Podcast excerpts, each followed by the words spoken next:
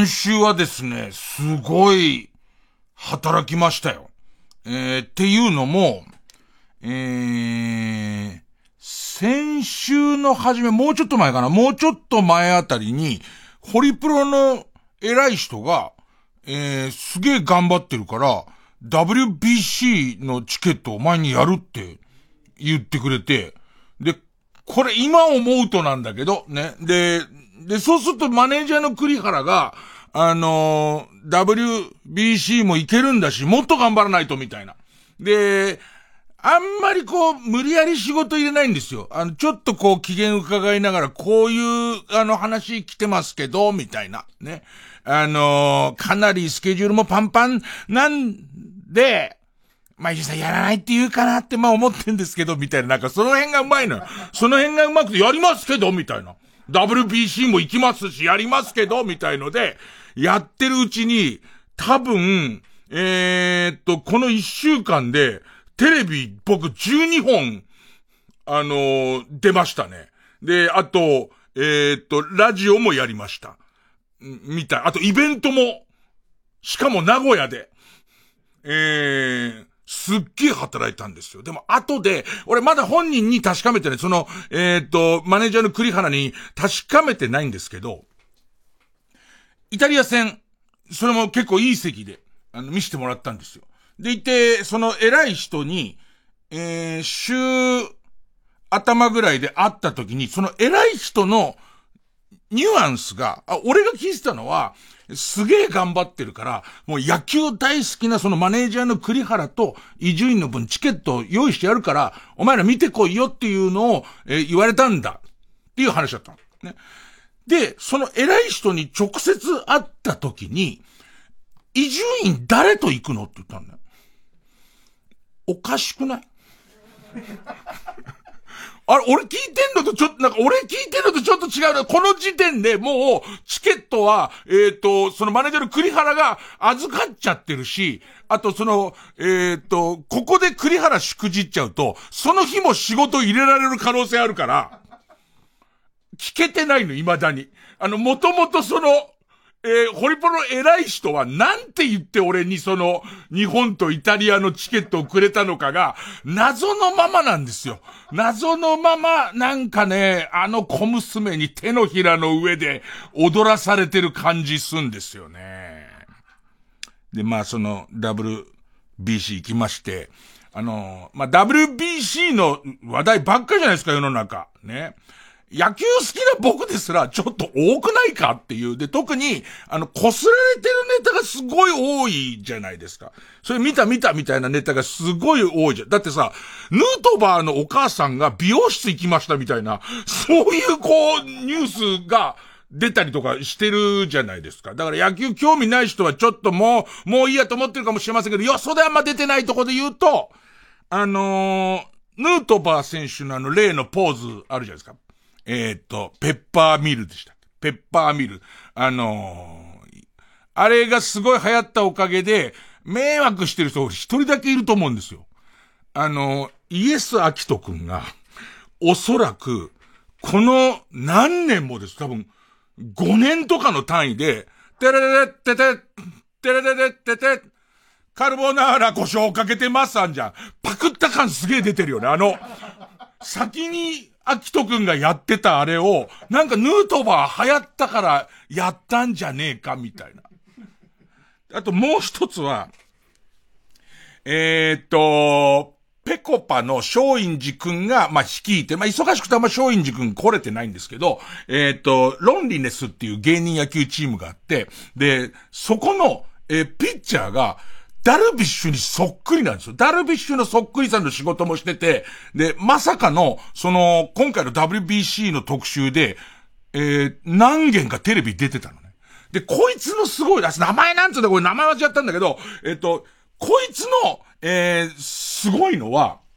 3年ぐらい前からかな。その、ダルビッシュのモノマネを、自分は似てるってみんな言われるから髪型も合わせたりとかして、で、えっと、やってんだけど、そのダルビッシュのモノマネをすることで、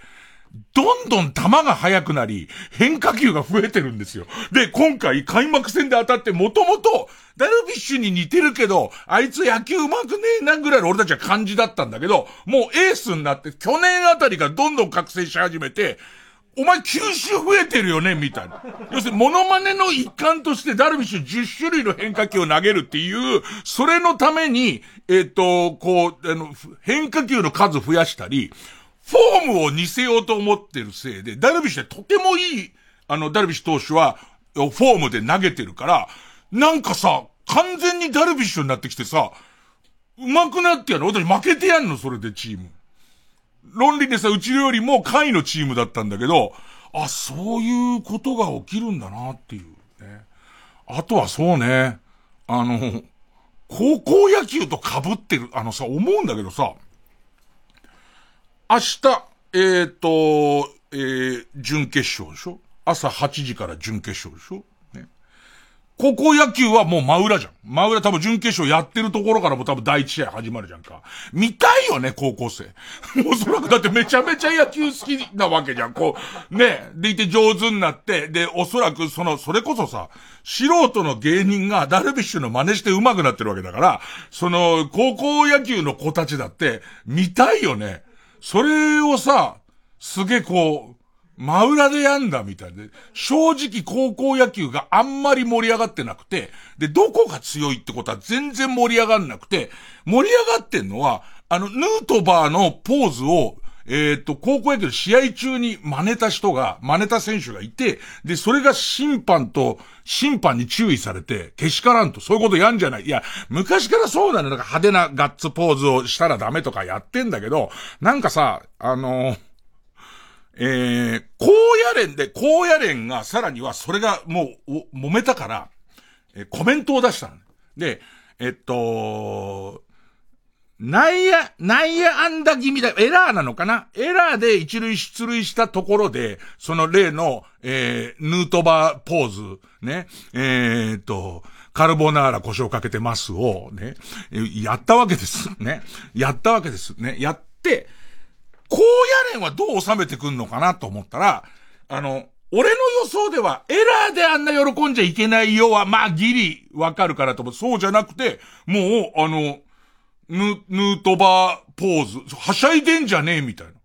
あのでもこれも監督も偉くて監督も野球を楽しめって僕は言ってるから、全然あれで合ってるんですっていうのを言うんだけど、それ楽しむのはプレイで楽しめみたいなこと言うわけ。でさ、すごいもんだけどさ、高校生らしく、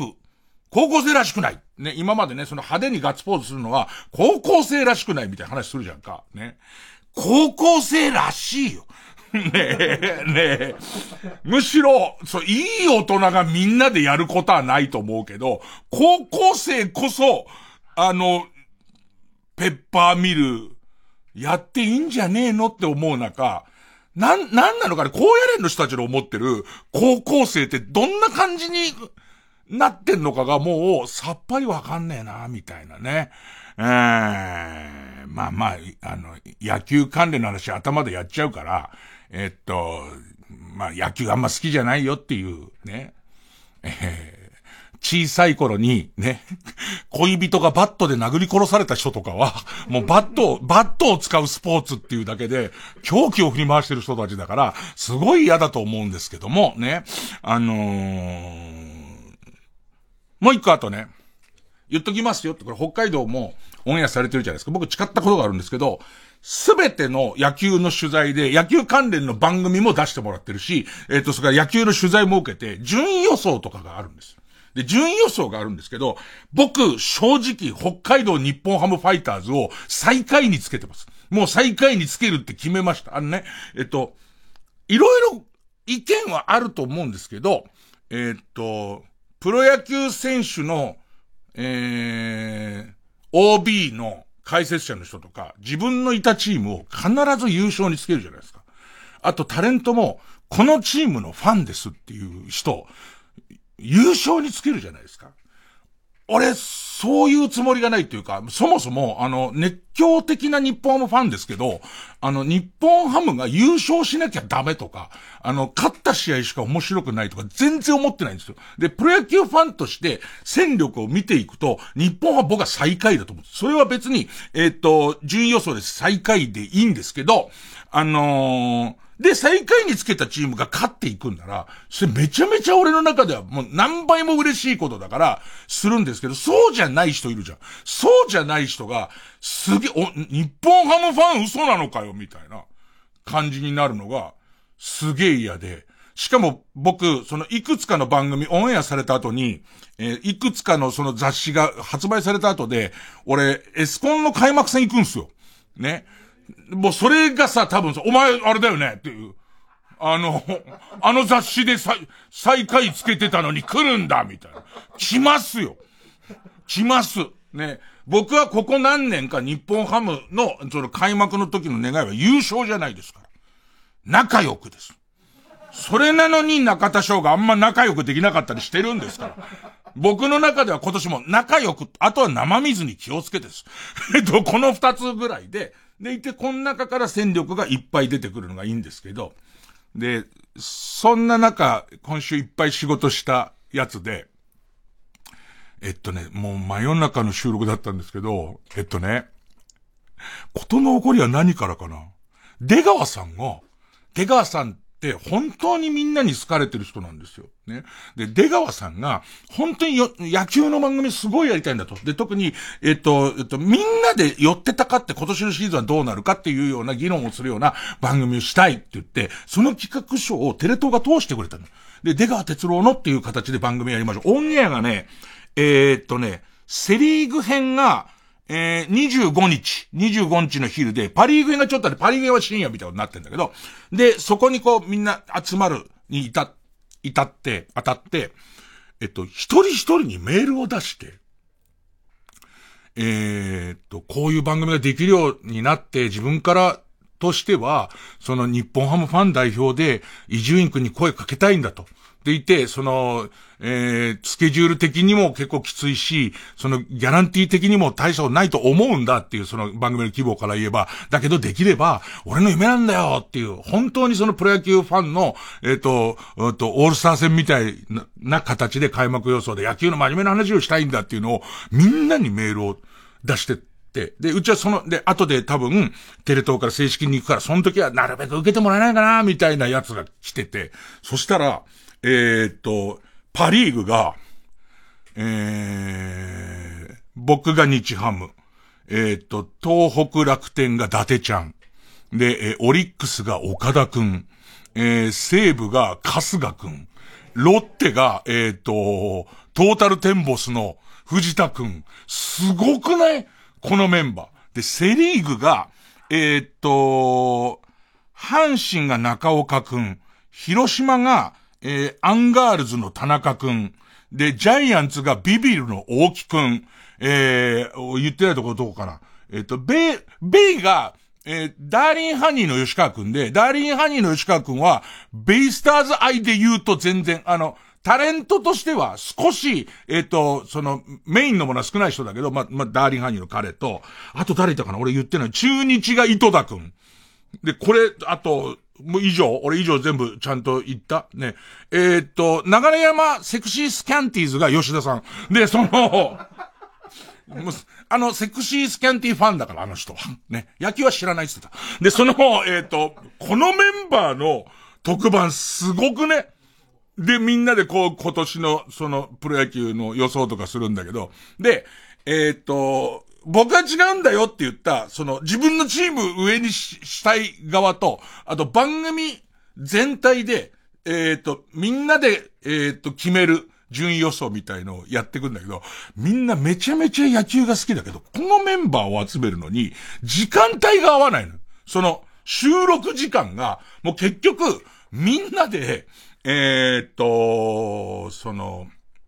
えー、集まれるのは何時っていう調整が全然つかないの。で、さらには、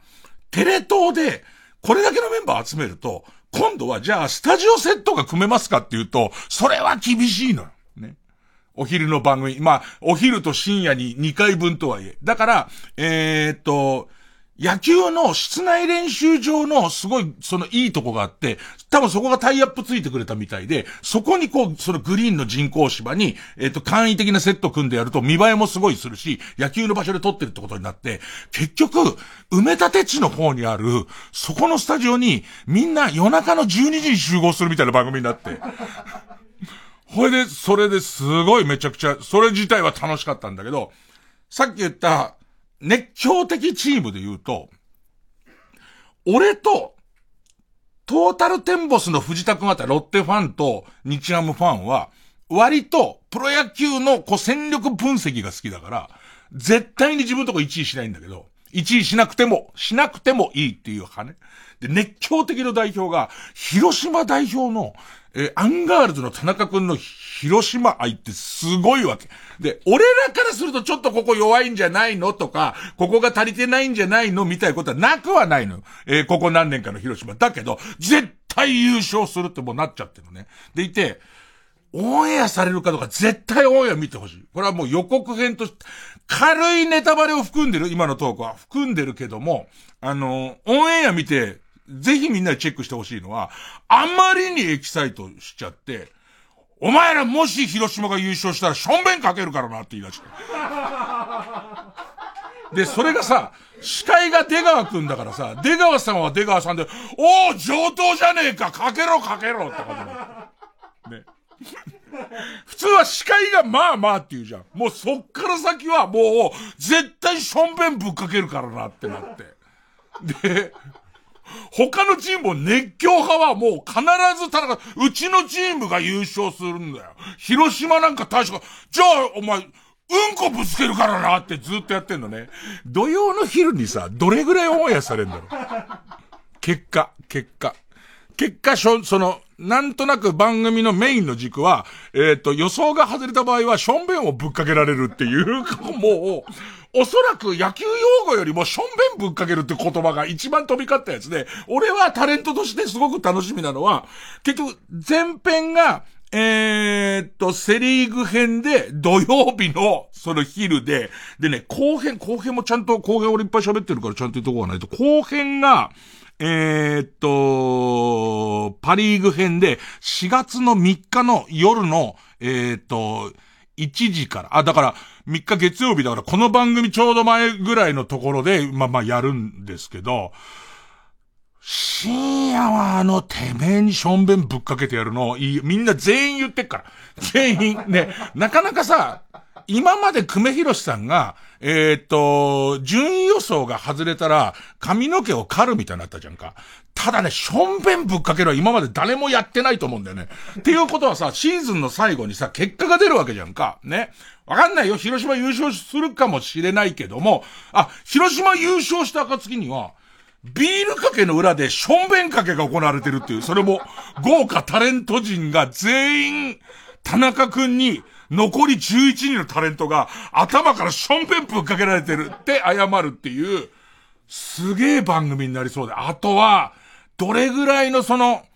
テレ東のコンプライアンスが、えー、昼から、ションベンをぶっかけるっていう公約を、その、する番組を、許すのかどうかっていうね、あの、ちょっとよかったら、えー、見てください。じゃあ行きます。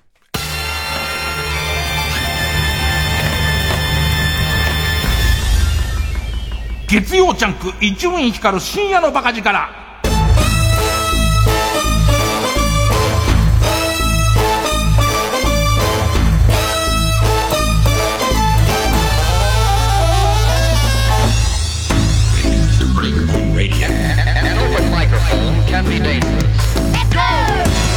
当然このメンツだとヤクルトファンが出川、出川さんだから、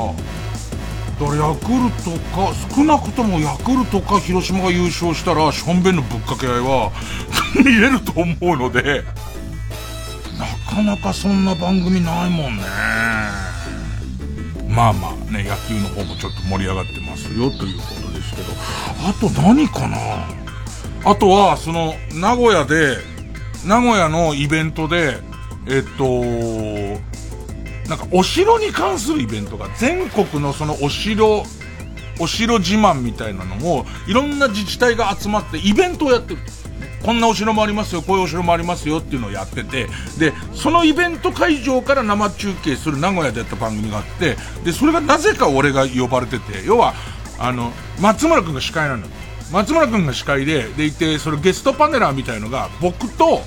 えー、それから山崎玲奈ちゃんと、それから会場リポーターで桐畑徹っていう、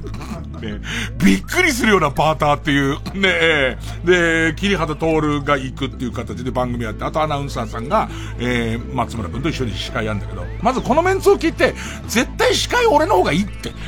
ね、生放送なんだ。絶対で、案の定だよ。案の定松村くんの、えっと、えー、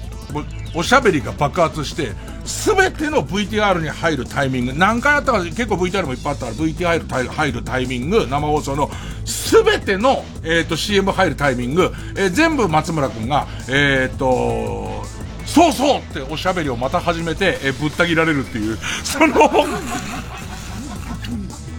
そういえばっていう。もう抹茶も火ついちゃってるからさ、俺は城のこと多分わかんないっていうことで、わかんない人いないとできないから、その、えっ、ー、と、僕はお城のことわかんないです歴史も不得意ですけれども、でもこういうテーマの番組参加する以上、えっ、ー、と、興味がないってことではないです。で、最近はその歴史の話も、えー、するのが好きなんで、聞くのが好きなんでっていう感じなんだけど、もう、山崎怜奈ちゃんの歴史知識、あの人本出してるぐらいだから、がすごいわけ。でいて、その、まっとうな、なんか例えば城の石垣がこう積まれている箇所はこれぐらいの古さで、こういう積まれ方をしてる時はこれぐらいの新しさで、それを見るだけでこういう修復がされてるみたいなことがわかるんですよ、みたいな話をするわけ。で、そうするとまっちゃんはこう、えっと、乗っちゃうから、もう俺の全然知らないことを話し始めるわけ。で、なんつってたかな、えっとね、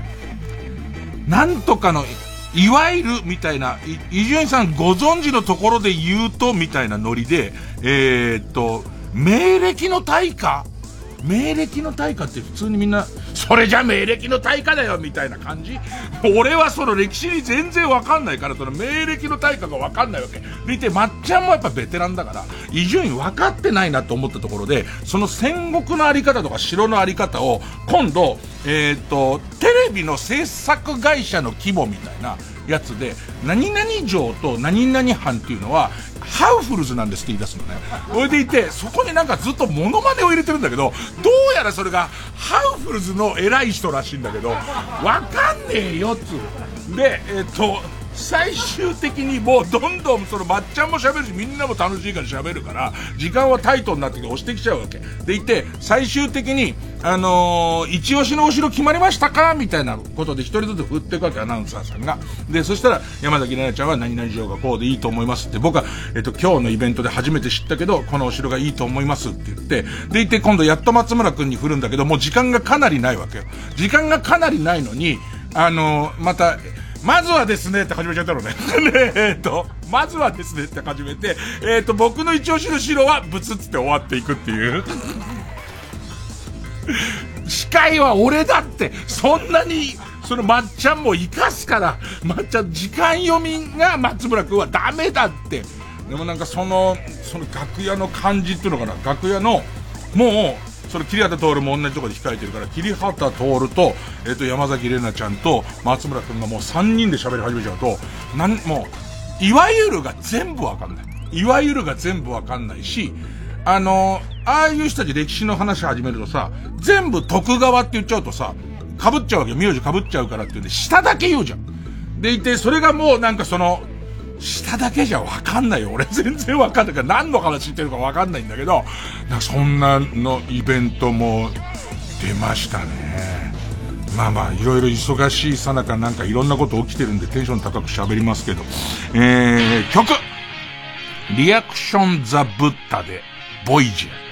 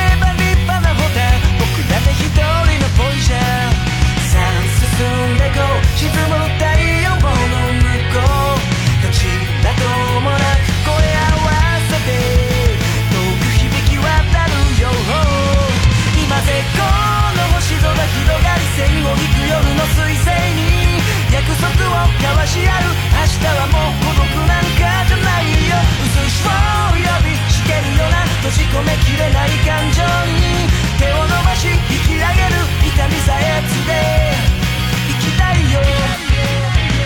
まあ僕はこう、歴史わかんないこと前提で言ってますから、今から言うことも多分間違ってるかもしれないんですけど、だから楽屋で桐方通ると、歴史大好き、桐原田通ると、松村君がもう喋り始めちゃうと、あのー、打ち合わせ、まあ俺からしてみたらちょっと雰囲気つかみたい感じするんだけど、なんかその徳川家康は、なんかその織田信長、織田信長に言われて、言われてかどうか、言われてかどうか、ここ多分ぼかさなきゃいけないんだけど、息子を殺してる、息子を殺してると。なんか息子と神さんが、えー、っと、敵と通じてんじゃねえかっていう、こう、噂があって、で、最終的に、その息子を殺してるんだけれども、その、息子を殺したのは、信長の命令なのか、信長への忖度なのか、えっ、と、何なのかみたいな。で、いろんな文献が新しく出てくるから、あの、信長に俺息子やっちゃいますわって言ったみたいな文献もあるんだけど、それが、えっ、と、もう、えーえー、織田信長に殺せって言われるのは目に見えてるから、忖度でしたんだみたいないろんな説を、ずーっと喋ってるんだよね、ずーっと。で、その、歴史学者でも結論出ないやつを、すげー喋ってたね。だからさ、その時思ったね、あの、野球に全く興味がない人がずーっと WBC の話聞いてんの、こういう感じだよね、おそらく。この感じなんだって思いながら、ね。それでもなんかその、微笑ましくは見れんだけどね。タレントランクとしては相当違いますよ、まっちゃんと。桐畑徹。だけど、だからそこが対等に好きな歴史の話だと、こんなに盛り上がれんだな、みたいな。で、まあ、その、特にその、えー、っと、名古屋行ったあたりがめちゃくちゃ忙しくて、えー、っと、出川さんの番組を夜中の2時ぐらいまでやって、で、えっと、次の日の朝9時半から NHK のラジオを撮って、で、新しく始まるやつ撮って、でいて、その後100分で名著を2本撮って、で、えっと、そのまま、えっと、WBC を観戦して、で、えっと、先発して5回投げて、で、次の日に名古屋行って、名古屋から、名古屋のお昼にこの生放送をやって、で、えー、っと、帰ってきて、えー、フジテレビで生配信テレビ収録をやって、終わって、えー、池上さんの番組の3時間スペシャルに出て、で、えっと、そのまま、3時間スペシャルのスタジオの外に車を待たせて、千葉に夜中行き、で、次の日の朝から魔改造の夜、これを、えっ、ー、と、朝から晩まで、えー、朝の7時半集合で、えっ、ー、と、夜の7時半まで収録をして、まだ終わんないです。そのまま、えー、車に乗って、えっ、と、テレ朝に入って、ペコパの番組出してもらうっていう。ここでやっと、えっと、それが昨日っす。それが昨日で、ここで、で、今日朝ポカポカからです。ね。で、ペコパの番組が終わったのが11時ぐらいで、ここで僕切れまして。さすがに。これはもう無理だって。ここまで来たら、俺、いつ、いつ新仮面ライダーを見に行けばいいんだわかった今から行くっつって。えっと、この、あと、11時45分から、えー、っと、新宿バルトナインに来まして、バルトナインで、えっと、映画2時間なので、だいたい2時までですね、新仮面ライダーを見るっていう、でいて、えー、ちょっと思ったのは、ちょっとスケベ心まで全部話すと、なんか変なテンションになっちゃったの、自分の中で。でいて、えっと、友達の、あのー、ちょいちょい出てくる、えー、小中の同級生の大野くんと最近バイク関連で交流ができたから、えー、っと、したら、大野くんが、え、っと、新カメラで見に行ったっつって、おっさんが、ね、見に行って、な、俺にこう、その、えっと、す、すごい、あん、あんの節炸裂してたぜ、みたいな感じのやつ書いてきて、なんか、置いてかれ、置いてかれたっていう感じがしちゃって、で、行って、で、スケベ心で言うと、で、力尽きて寝ちゃったよも含めて今日ラジオあるからどっちでもいいやと思って、行ったれと思って、行って、そしたら、全く瞬きもしないぐらい。最初から最後まで。もう見ちゃったね。で、その代わりバルトナインの前でもう眠くなっちゃって急に、だから本当に全部終わってエンディング全部見ても全然眠くないのに、バルトナインの表でもう眠くなっちゃって、もうここで寝ようと思って。ねえねえ、もう、もう地べたで寝ようって思うぐらい、うん、まあまあまあ、面白かった。まあ、一回 CM 挟もうかな、じゃあその仮面ライダー行くんなら。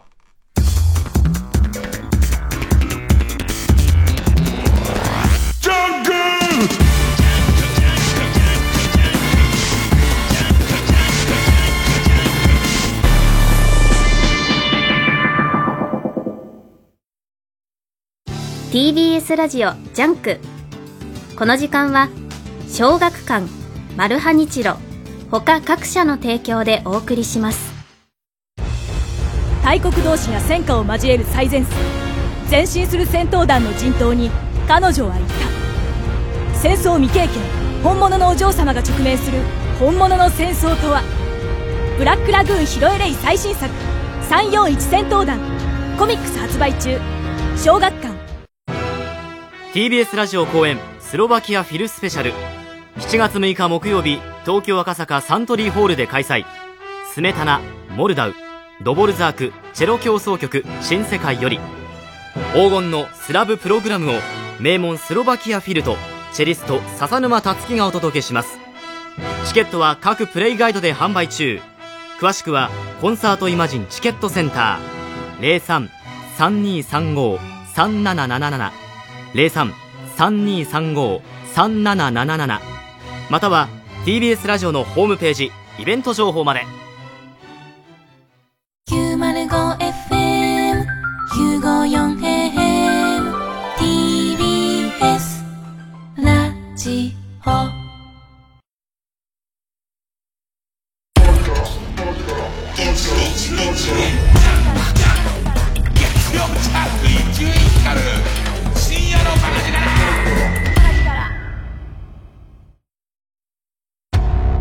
魚村の数学者を守るためマルハニチーロが立ち上がる。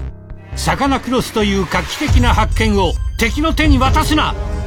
次回「パイレーツマルハニチーロ」掛け算で魚の魅力無限大。サカナクロス。ククなら任せろ。マルハニチロ。TBS ラジオ公演桂文鎮大東京独演会。4月28日金曜日から30日日曜日の3日間国立劇場小劇場で開催。お客様の声で演目が決まる大好評リクエスト寄せを今年も行います。日替わりで登場するゲストにもぜひご期待ください。チケットは全席指定税込5500円。各プレイガイドで販売中です。お問い合わせはサンライズプロモーション東京0570-003337 0570-003337まで。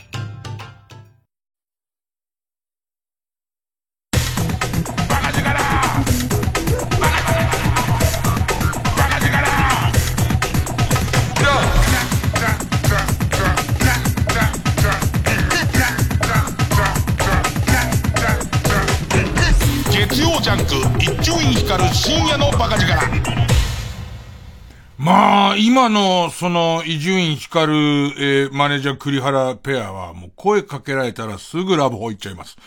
その、もう、すぐに、えー、もう誰とでも寝ます。あの、言われちゃえば、ちょっと声かけられちゃうと。で、ラジオとかに関して言うと、あのー、声かけられると打ち合わせまではします。あの、こういうことやりたいみたいな。えー、で、そこで、まあ、ちょっとそれは違うかなってってなって、やらないことになったりとか流れちゃうのもありますけど、まあ、本当にひょいひょいついていきますからね、今ね。相当なもんですよね。で、そうね。あの、魔改造だ。ありがたいのは、これだけハードに動いてても、結局出してもらってる番組がお世辞抜きでめちゃめちゃ面白くて、で、えっと、仮面ライダーも面白くて、魔改造の夜、今度4月から、あの、NHK 総合にあるんですよ。で、あれって秘密裏に行われてる会合ってことになってんだけど、総合になるのすげえみんなで喜んじゃって、どういう、どういうバランスなんだよって思うんだけど、正直、あの、俺今まで出た魔改造の中で、一番ドラマチックだったかな、みたいな。詳細はまだらしい。今俺も確認して、あれ、俺言っていいのかどうかがわかんないから、もうその、とりあえずは、えっ、ー、と、出川さんのやつはもう言っていいらしいとか、で、分かったし、あと NHK のホームページに魔改造が、その総合で地上波でやるようになりますよっていうのは出てたから、あの、どうやら言っていいんだな、みたいな。で、あの、魔改造、正直、収録めちゃめちゃしんどいんですよ。公、公平にやるためにセッティングの時間とかすごい上に、で、前の日の夜、その車で行って、泊まって朝一から始まって、で、その、かなり、こう、詰め詰めで撮っても、やっぱり12時間とかかかるから、あの、で、しかもそれが撮ってる場所がもう秘密の場所とされている、東京からでどれ、車で、その渋滞なしで1時間ぐらいかかるところにある、とある、でかい倉庫で撮ってるの。でかい倉庫で撮ってるから、実際は本来はそこには物があるあるところだから、トイレがないのよ。で、トイレがなくて、そこに必ず簡易トイレ、前にも何回愚痴こぼしたことありますけど、簡易トイレってあるじゃないですか。公園とかにあるような。あの、簡易トイレは、えっと、ものすごい人数のその会社の人が来るから、相当な数出してくれるんだけど、俺ね、この体の大きさで、あの、半畳ぐらいの簡易トイレで、えっと、肩がめちゃめちゃ痛いから、ケツを拭くっていう作業がめちゃめちゃきついのよ。だから本当だったらば、その、なん、魔改造したケルヒャーとかで、俺の肛門がもう破れてもいいぐらいの、もう、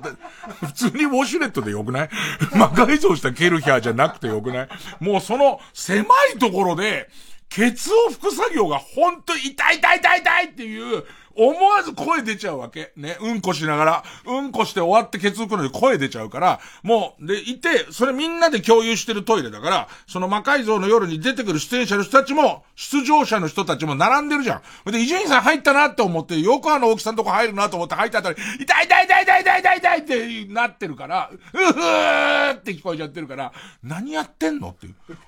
お前何を魔改造してんの？中でっていう感じになるから、その、まあ、改造大好きなんだけども、自分が出演を断るとするならば、するならば、多分あのトイレ周りだなみたいな話を半分冗談で言ってたんだけど。で、まあ、その、途中セッティングとか入れ替えの時は、だいたいいつも、そのロケ、ロケ車みたいな中で、まあ、睡眠とって、朝早くやってからとって、で、その、悶絶してうんこしてみたいな繰り返しなんだけど、今回行ったらさ、そのでかいプレハブの、なんていうの、簡易プレハブじゃないよくあの、勉強部屋にするために、プレハブどうですか？土地があるならどうですか？みたいなやつと、それぐらいの規模の、えっと、プレハブではあるんだけど、トイレが、その、えっと、割と余裕を持った台の方が、3個あるぐらいのトイレが立ってんの。そんなに俺が欲しいかと。いや、ていうかなんか俺正直嫌だったのは、トイレ作らせた伝説みたいのとか、もっと言えば俺別に楽屋いらないから。楽屋は全然普通に、その、ロケ車でいいから。え、まさか、伊集院がごねたから作らざるを得なかったみたいなことなの？みたいな。ちょっとそれ引いてたわけ。俺少なくとも別に楽屋いるなんて言ってないしって、トイレはでかい方がいいっつったけど、あとは、そのケルヒャーを改造したケツをね、思いっきり、うんこをブイーンっていくようなやつを、ね、欲しいとは言ったものの、みたいな。そしたら聞いたら後で帰り道で、俺はちょっとその中に NHK がその地上波にするにあたって、その偉人を必要としてくれて、わがままを聞いた形であれができてるとしたら、これ相当申し訳ないって感じだったんだけど、聞いたら、なんかその倉庫で、すげえ予算の、噂よ、噂。すげえ予算のネットフリックスのドラマが撮られたらしいんだよね。それで全部作られたらしいよ。ネットスリ、だネットフリックスのおこぼれに預かってる、こっちは。俺がそんなに必要とされるわけねえだろっていう、これを作らなきゃやらないって言ったら分かったよ。敬礼敬礼って言われるのが、オチなんだけど、いやだけど、そう、もうこれから俺はもう魔改造にもうすべてを、もう魔改造にすべてを捧げられるし、あとその、長い収録でこのスケジュールでもう55のおっさんだから、あの、じゃあ眠くなることだってあろうにと、まあ自分でも眠くなったらどうしようとか思ってたけど、まあ面白かったね。泣いた。あの、脇目も振らず泣くような展開で、あとは、もしかしたら、いじんてめん、あの、何言ってんだよって、あの、まだ詳細発表になってないってことは確認したから、それで降ろされてもね、せっかくトイレがあるのに、せっかくでけえトイレができたのに月曜ジャンク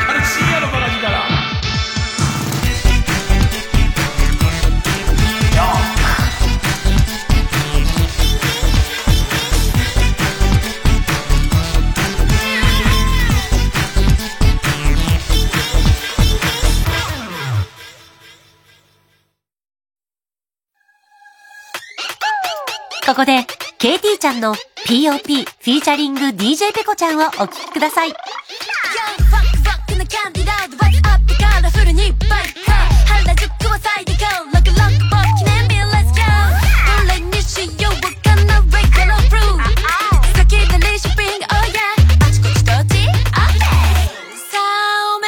してラウェイショー Are you ready? 回してたテーブル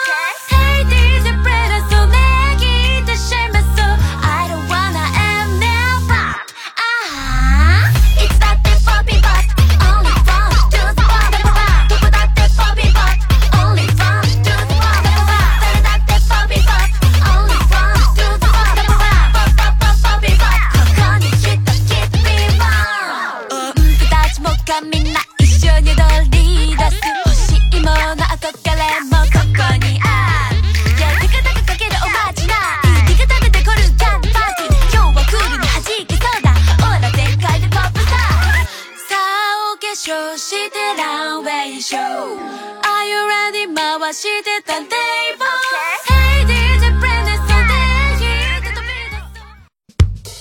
TBS ラジオ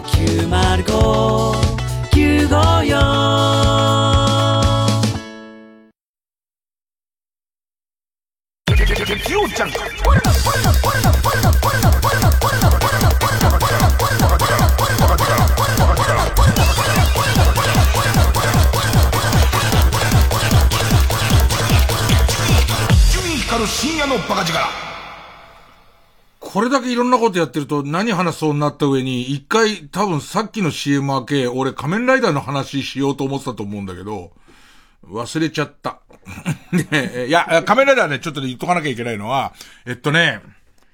えー、っと、PG12 みたいについてんだよね。ちょっとやっぱりこう、血出たりするから、12歳以下の人は、なんか、親の承諾がいるんだが見ちゃいけないんだがみたいなのあんだけど、俺から言わせれば誰向けかったら、あれは PG50。あの、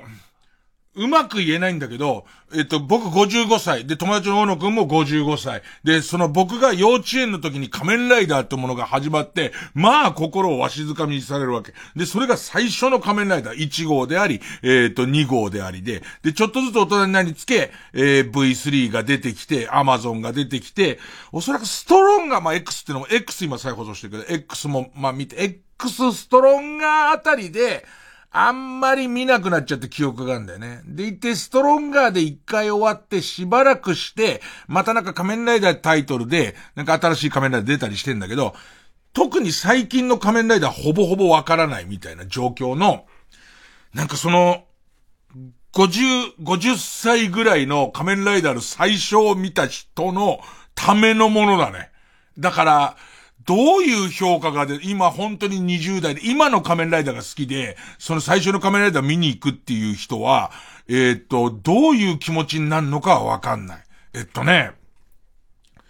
本当に特に50代の人にネタバレしたくないんだ。ネタバレ全然したくなくて、あの時の、えー、前にもウルトラマンの時もその話をちょっとしたと思うんだけど、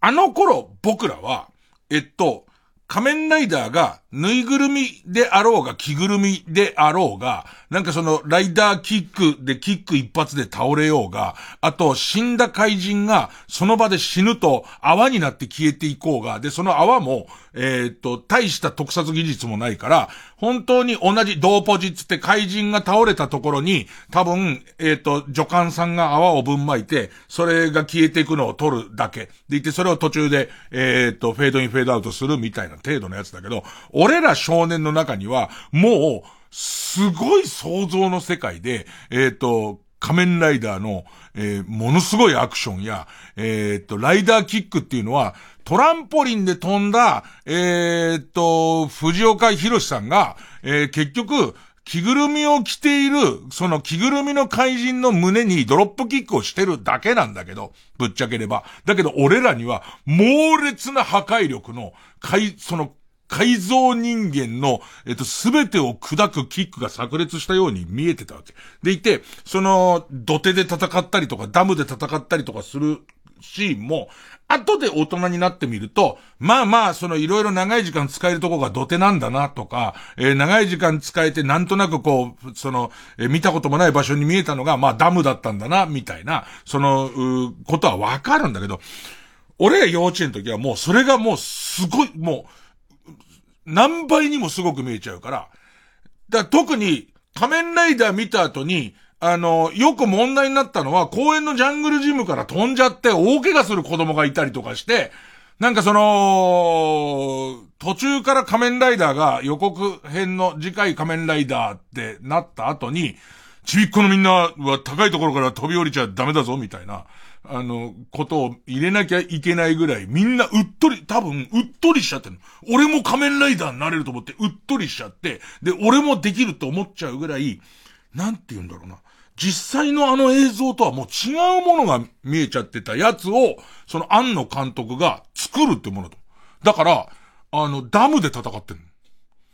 ダムで戦ってるけど、アクションのグレードはめちゃめちゃ上がってるし、その、相手をぶっ飛ばすと血は出るしみたいことなんだけど、なんかうまく言えないんだけど、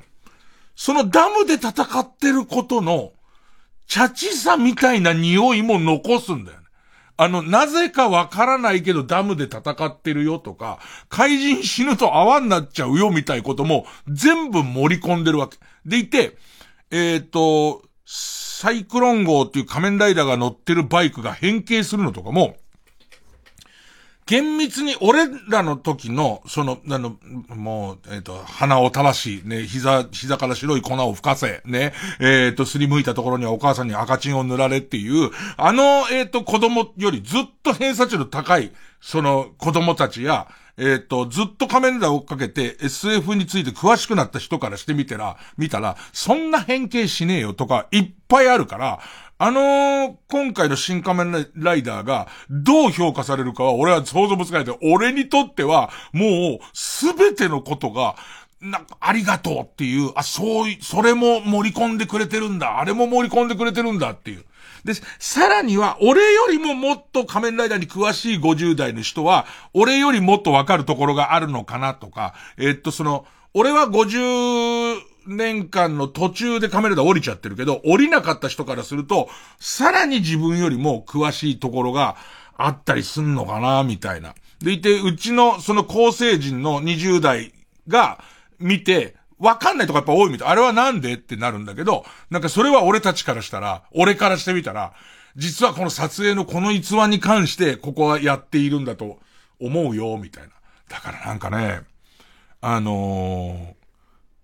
え、返す返すも大野くんと見たかったわ。その全く同い年で、えー、っと、その、まあ、幼稚園もあいつと一緒なんだよな。あいつと、その仮面ライダー、仮面ライダーの直撃世代で、おっさんになったあいつと、新仮面ライダー見たくて、多分、冷静になれないけど、新ウルトラマンの時も俺こんなこと言ってると思うの。新ウルトラマンと比べて映画の完成度は俺新ウルトラマンの方が上だと思う。だけど、えっと、俺はウルトラマンと仮面ライダーで、ウルトラマンは生まれた時に始まっちゃってたの。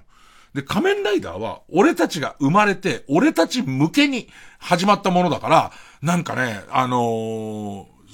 好き度がすでに高いから、そのあの時子供の頃に見てた、うっとり頭の中で描いてた幻覚みたいなものを、ちゃんとこうやってくれてる感が嬉しくて、だから、他の世代の人たちからしたら、もっとリアルな格闘ができたんじゃないのとか、もっと、その、いろんなことできたんじゃないのって、俺は言う気はするんだ。言う気はするんだけど、そこまでいかないために止めてると思った。そこまでし、しないで、その中間で止めて、あの時子供心にちょっと思うわけよ。その、えっ、ー、と、ここ不自然だなとか思うのとかも、全部入れた味で作ってると思って、それで、バルトナインの下まで降りてきて、深呼吸して、あ、眠いってなった。ねえ、あの時点で、あ、俺このままで寝ちゃうってなる。それぐらい夢中になりましたよ。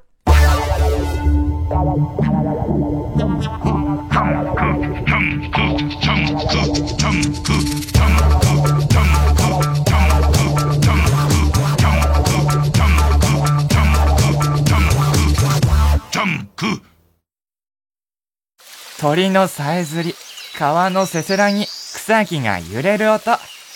あ、やっぱり山は心地いいな。ただいまって、あんたリビングで寝転がって何してんの？家キャンプ。臨場感は音で作る。東方学園専門学校放送音響科。順調な人生がいいとは限らない。ちょっとだけ進んだり、たまに大きく進んだり、来た道を少し戻ったり、一回立ち止まって休んだり、振り出しに戻ったり、その方が人生は面白い。さらば青春の光単独ライブすごろく5月16日から開催。詳しくは TBS ラジオイベントページをご覧ください。東京から全国6都市へ一つずつ駒を進めます。FM 954AM TBS ラジオ TBS ラジオジャンクこの時間は小学館マルハニチロ他各社の提供でお送りしました。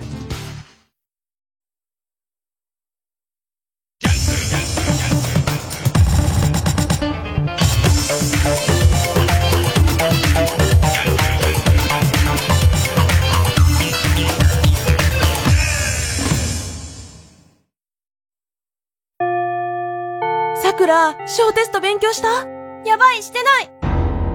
でも今日のお弁当、唐揚げだからいいや。桜ってほんとわかりやすいよね。え？なんで？だって効果音流れてるんだもん。音はすべてを見せられる、東方学園専門学校放送音響科。18世紀、激動のフランス革命。ロベスピエール、マリー・アントワネット、ルイ16世。彼らの首をはねたのはたった一人の死刑執行人でした。私稲垣吾郎がそのシャルル・アンリ・サンソンを演じます。TBS ラジオ公演「サンソンルイ16世の首をはねた男」は4月14日金曜日から30日日曜日まで東京建物ブリリアホールにて上演。チケットは TBS チケット「サンソン」で検索。コロコロチキチキペッパーズ西野です。ナダルです。僕たちの番組「眠チキ」の番組イベントを行います。タイトルは「眠チキライブ。西野が愛した女たち」とナダル。 supported by フェンファス。ということで。なんやねそのタイトル。俺をおまけにすな日時は3月30日木曜日。パームス秋葉原で夜8時開演です。ゲストにセクシー女優4名も来てくれます。なんやねん嫁って。名前言うたれよ西野って今回は配信もあるんでね、えー、たくさんの人に見てほしいなと思っております。詳しくは TBS ラジオのイベントページで。まあでもみんな来てくださいね。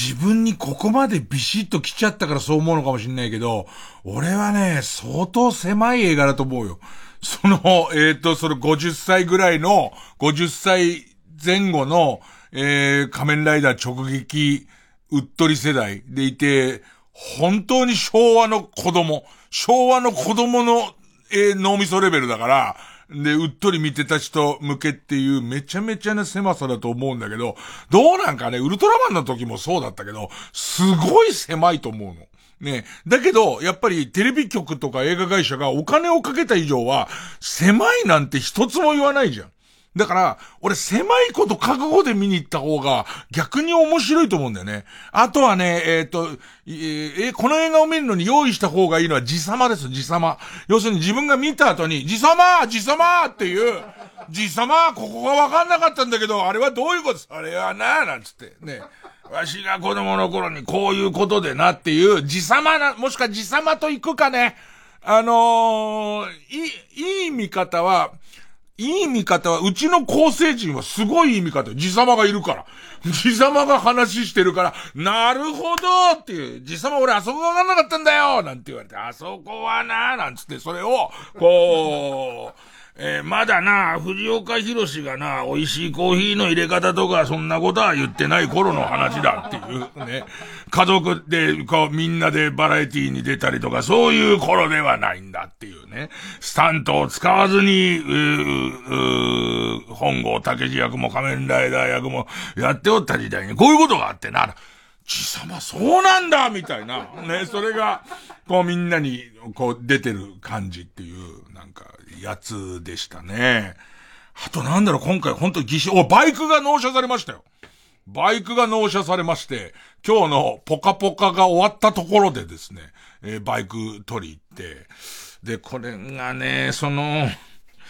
えっとね、そのバンバン200っていう、もう7、8年前に生産が中止になった、まあ、えっと、えっと、好きな人は好きぐらいの、えっと、バイクですから、め、めちゃめちゃ大ヒットしたバイクでもなく、ああ、あったね、バンバンっていうようなやつを中古で買ったんですけど、ちょうどこの7、8年っていう時期が、部品がなくなってくんですよ。あの、替えパーツが、多分なんか製造者の責任において、これぐらいから先は知らねえよ、そんな、そんな古いやつ言われても、みたいな、そういう時期に入ってくるんですね。でいて、先週もちょっと言ったんですけど、いろいろドレスアップをしたかったりとか、えっ、ー、と、いじったりしたいんですけど、したいんですけど、えー、そのずっとバイクを、その愛し続けている、先ほどの大野くんからすると、えー、中古車で、えっ、ー、と、6000キロかな ?6000 キロ保証っていうのと、あと1年間保証みたいでついてると。6ヶ月保証と6000キロ保証かなんかついてるから、ある程度今買った状態で相当乗って、で、その買った状態での、その、えっ、ー、と、不具合はありませんでしたという確認をしてからじゃないと、いじらない方がいいよっていうね、ずっと乗ってくことになるんだから、えっ、ー、と、今の間は、えー、フルノーマルの、その中古車の状態で乗った方がいいよって言われるわけ。でもこっちときめいちゃってるから、ネットとかで探すじゃん。そうすると、その当時出てた、その、えっ、と、このバンバン200出て、思ったよりヒットしなかったから、あの、バイク業界は、ある程度、これ好きな人いるなと思って、いろんなこう、その、えー、社外パーツっていう、えー、ちょっとかっこいいシートとか、えっ、ー、と、それからこう、何風貌とか、そういうものを出してたんだけど、あんま売れないから、そうそうと撤退しちゃってるのね。で、ネットで調べてみると、相当少ないけど、その、えっ、と、付け替えは法律内で OK にされているけれども、ちょっとかっこいいパーツみたいのが出てくるけど、在庫1とか、それからとこの、その、この人しかどうやら持ってないらしいとかいっぱいあるわけ。で、あんなに大野くんに止められてんだけど、もう買ってるんだよね。あの、その、終わったところでもうすぐつけて、だってそ、そう、えっ、ー、と、まあ、6000キロは無理でもじゃあ2000キロぐらい乗るじゃん。乗って何の不具合もありませんでしたよってなった時に、も、う、売り切れてるかもしんないからっていう理由で、続々と買っているよね。その、この後付けたい、その、あの、パーツや、えっ、ー、と、あと、その、バンバン200を、えっ、ー、と、持っている人の集まりみたいところに、スッと入って、すげえ下から、えっ、ー、と、あの、バンバン200のガソリンタンクよりも容量が多くて、違うメーカーの違うバイクだけど、ちゃんと安全につけられるっていう、その、えっ、と、パ改造してる、アップグレードしてる人に、あの、はじめまして、なんつって。で、えっと、メールを書いて、それはやり方はその人しか知らないから、それはどういう風になるんですかっていうそこにおいての、ちゃんと、その、おーっと、あの、きちんと機能して危なくないんですか？みたいなことを聞いて、どうやったらつくのかみたいなこともすごい集めてるんですね。そんな中で一つ驚いたことがあるんですよ。その、バンバンの前タイヤ、前タイヤをつけるためのホイール、タイヤホイールみたいなものがあって、これも欲しいんです。すごい欲しいんですけど、数がないのか、ないか、えっと、無理やり買おうとすると高いんですよ、やっぱり。もう、その欲しいやつが、い、いさえすればその値段出すだろうってことなんだけど、それが、買ったら4、5万するやつなんだけど、ネットでいっぱい探してたら、中古で売りますみたいなやつで、えっと、2万、2万3千円のやつが出てて、で、ラスト1個だったのよ。で、これはかん、大野くんはまだつってました。で、大野くんはそういうのはまだつってましたけど、僕のバイクの師匠はまだつってましたけど、あと、サイネンさんとそのバイク屋の親父も、えっ、と、まだつってましたけれども、いやいや、それ、まだはわかりますよって、まだはわかりますけど、こっちとら銭ならあるんだと。ね えこれ微妙な、これもさ、困ったもんなのはさ、無尽蔵に銭があればさ、その、何でもできるじゃん。いざ、その、今、えーその、鳴らし運転が全部終わって、その、保証期間内ノーマルで乗って、えーっと、それでも、えーじゃあ、今までだったら在庫が5個あったやつが1個になって高くなっちゃったって、銭があればそれは買えるわけじゃんか。で、もっと言えば、保証なんか関係ねえよ、銭があるからっていうほどはないです。ねえ、ないから。だからそれ今この残ってる在庫の少し安いやつを抑え、抑えておかないと、その、いざいじりたい時に、もっと銭がかかっちゃうよ、みたいな。これ中途半端な銭感なんですけど、すげえびっくりしたことがあって、その、さっき言ったホイール。ホイールがあって、俺の欲しいののビタビタのホイール。でいて、新品で買うと6、7万。で、えっと、中古のやつでも、うん、4、5万ぐらいっていうのが2万3千円で出てて、でいて、その、なん、なんつったらの？な、なんかその、えっと、それとは違うものですって言うために、えっと、例えば、メルカリとか、ジモティみたいな、ちゃんとしたとこあるじゃん。ちゃんとしたとこじゃん、俺の知らないとこなんだから、ああいう感じの、その個人の仲介をしますよ、みたいなサイトで、もうここじゃんと思って、で、すぐにこう、その登録して、もうすぐにこれを、あの、あの、買おう。でいて、大野くんから隠しておこうと思って。ね。でいて、いざ帰るときに、昨日拾ったんだけどって、そう、つこうと思ったんだけど、そしたらさ、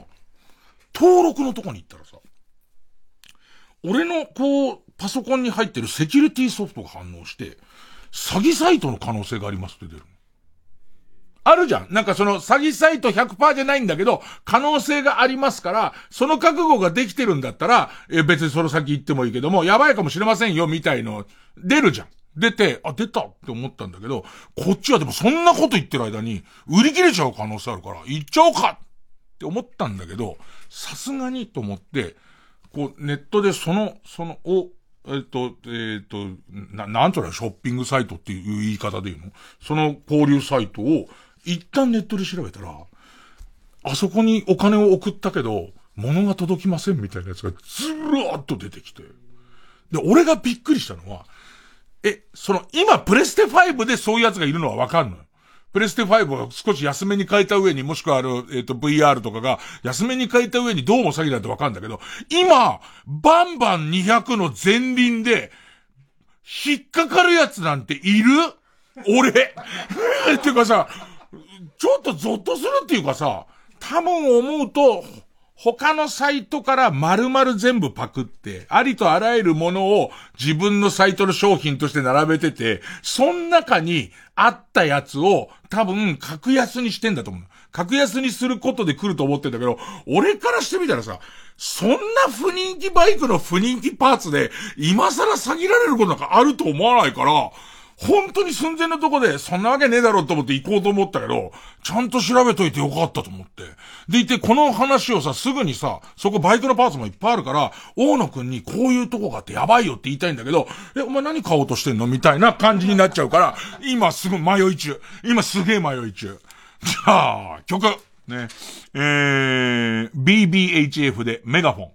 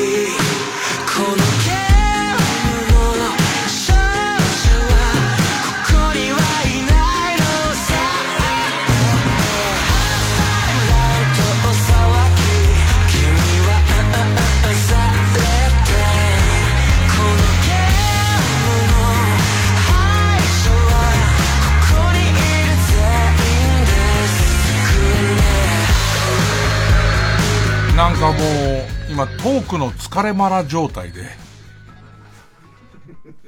うん、あの、もう、もうギンギンですよ、今トークが。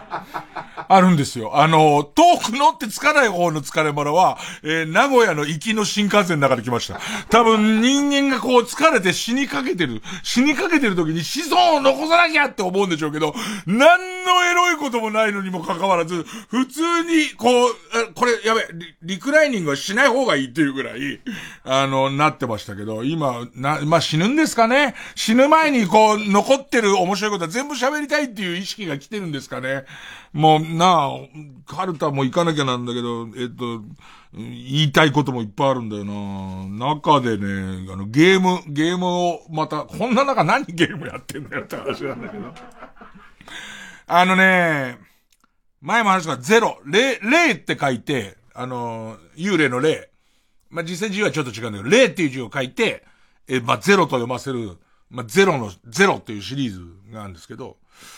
その中の赤い蝶っていうのをやった記憶ある。赤い蝶。まあ、怖く、本当に超ホラーゲームなんですよ、例っていうぐらいだから。超ホラーゲームで、えっ、ー、と、もうシリーズ5、6作出てると思うんだけど、えっ、ー、と、多分赤い蝶っていうの最初やって、めちゃめちゃ怖くて、あのー、その後遡ってゼロをやっていくつかまあそのゲームやったやつの、なんかリメイク版が PS5 用で出たっつって。で、そのめちゃめちゃ怖えのに PS5 版なんか怖しょうがないんだけど、このゲームがね、俺はそのゲームとして良いっていう、ゲームとしてすごい気に入ってて、まあ要はこう、廃屋の病院みたいなとこ行くんですよ。ね。なんか廃村の廃屋の病院みたいなとこ行くんですよ。ね。行くな、行くな。行くなよもっと賑やかなところ行けよね。で、いてその、はい、その綺麗なお嬢ちゃんがな、綺麗なお嬢ちゃんが、その、廃村の、廃屋の病院みたいとこに行って、で、その中には、いんのよ、ゆうちゃんが、ゆうちゃんがいて、で、えっと、システムとしてすごいのは、え、その、廃村の廃病院の中に、幽霊が撮れる、えっと、カメラが、カメラがあって、古いカメラがそれを手に入れる。で、これは、ファインダーを覗くと幽霊が見えるし、幽霊を写真に撮ると、その写真の、なんつうのかな、えっと、ベスト写真みたいなのが撮れると、えっと、ダメージを与えることができて、幽霊退治もできる。このカメラを使って幽霊退治をして、えー、謎を解き明かしていくみたいなやつなんです。でもこれがすげえ、まあ、要はポケモンスナップなんですけど、ポケモンスナップの血のゲロを吐き続けてる女の出てくるやつだと思ってくれればいいんですけど、ね、その、えっと、首の骨が折れてるのに、俺のところに近寄ってくる女が、女が出てくる版です。ね、えー、で、なんですけど、これのよくできてるのは、まあ、いわゆるバイオハザードとかもそうだけど、そう怖いゲームあるじゃないですか。怖いゲーム行って幽霊いるんじゃないかなって思うじゃないですか。思って、あの、大体こう扉開けるとそのままそこにいるパターンが一番嫌だから、こういう時は、俺はもともと、ほら、もともと宝塚だから、その、怖さを、俺に勇気を与えてくれる歌を歌いますから、ね、お化けが出るのは知ってます、みたいなやつを歌いますから、ね、ね、僕はもう大丈夫、はいっつって開けますから。ね、で、で、はいって開けて、いねえ、みたいな。で、いなくてよかった。で、ガランとした、なんか汚ね、腐った畳の部屋ね。あの、よく引っ越ししたい畳替えの時に古かった方の畳をジモティーで人にあげるってありますけど、多分ジモティーがなかった頃なんだろうね。もう畳がもう腐っちゃってるんですよ、もう完全に。ね。でいて、その、誰もいない部屋なんだけど、このカメラにセンサーみたいなどうやらついてるらしくて、なんかそのカメラのランプが、えっ、と、その、お化けがいると、ちょっと光るの。で、お化けが近づくとめちゃめちゃ光るみたいな状態なわけ。で、そうすると、誰もいない、ガランとしてるにもかかわらず、よかったって、その、ドアの前には何もいなかったと思って、入るとじわーって光り始めるわけ。いるんだみたいな。ね。その、いるんだけど、カメラを構えちゃうと、視界がそのファインダーのとこしかなくなるから、周りが全然見えなくなっちゃうんです。だから、周りが見えないのも怖いわけですよ。で言って、だけど、自分が一歩進むごとに、すげえ光が強くなってくるんですよ。いや、下手したら、進んでねえのに光が強くなってくるんですよ。でいて、もうマックス光ってる状態で何もしてこないんですよ、こいつ。何にもしてこないじゃん。どういうこと？みたいな。でいて、カメラを構えたら、土正面にいるって、その顔と顔突き合わせたぐらいのとこに、あ、いらっしゃったんですか？なんつって、ブリブリブリブリブリブリなんつって。ねえ。もう、それがすごい、それがすごいの。で、それが、怖さっていうものの演出がもうすごい分かってる人は、こっちは何度もミュージカル仕立てでやってるんですよ、ずっと。もうね、お化けなんてないさ、お化けなんて嘘さ、だけど15年前に埋めた、妻への呵責がストレスになっている人、みたいなね。とりあえず、ね。とりあえず何とかしようとするわけですよ。面白い要素とかして入れて。でいて、自分もだんだん分かってくるわけです。これは近くにいいんじゃねえのみたいな。さっきのパターンですよ。どんどんこう、もともと光ってなかったセンサーがすげえ光ってきたから、これ超いると思うわけですね。超いると思って分かってますからっていう、構えたら、土正面と思いながらこうやってパッと構えるじゃないですか。いねえんすよ。いねえのに、土正面にいるのと同じぐらい光ってるってどういうことって思うわけ。これでいて、で、ガンガンビッカビカに光ってんのにいなくて、そのままレバーを前倒して、要するに持っているカメラを床に向けたら、しゃがんでやんの、こいつ。しゃがんで、う、上目遣いで盗んで見ている。今、アキナいた？ねえねえ。青いあなたの視線が眩しいわなんですよ。本当に。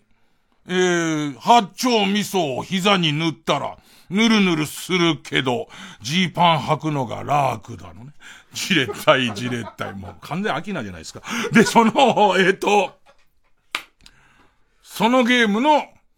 新しいやつが出て、で、その、このスケジュールだから、やると眠くなるし怖えし、やってる途中眠くなるし怖えのと、あと、あのー、赤い蝶の時は、この前に座って笑っているこの河野和夫がゲーマーだから、一緒にやってもらったんですよ。一緒にやってもらったんですけど、もう二度としたくないっつって、全然、それの付き合ってくれないんですよ、これが。で、このシリーズいろんなの出てて、で、俺、このリメイクになって、今、あれ、なんだっけな、月はみの仮面、月食と書いて月はみの仮面のリマスター版って出て、月はみの仮面をやったかどうかが全然思い出せなくて、でもなんかその最初のあの病院の廃屋みたいなとこから始まってるからやったのかな？もしくはやってないのかな？みたいに今なりながら、どうやらやってないっぽい。あの最初に、その要するにやってれば、最初にここからお化けが出てくるって分かっててるはずなのに、ちゃんと尿が少し漏れたから、やってないと思うんだよね、おそらく。でも本当にこれは、その自分の嫌いなジャンルなのに、ゲームとして両芸っていうもうパターンで、音に関してもすごいよくわかってるから、多分俺のやったどれかのバージョンでは、ラジオが手に入るのよ。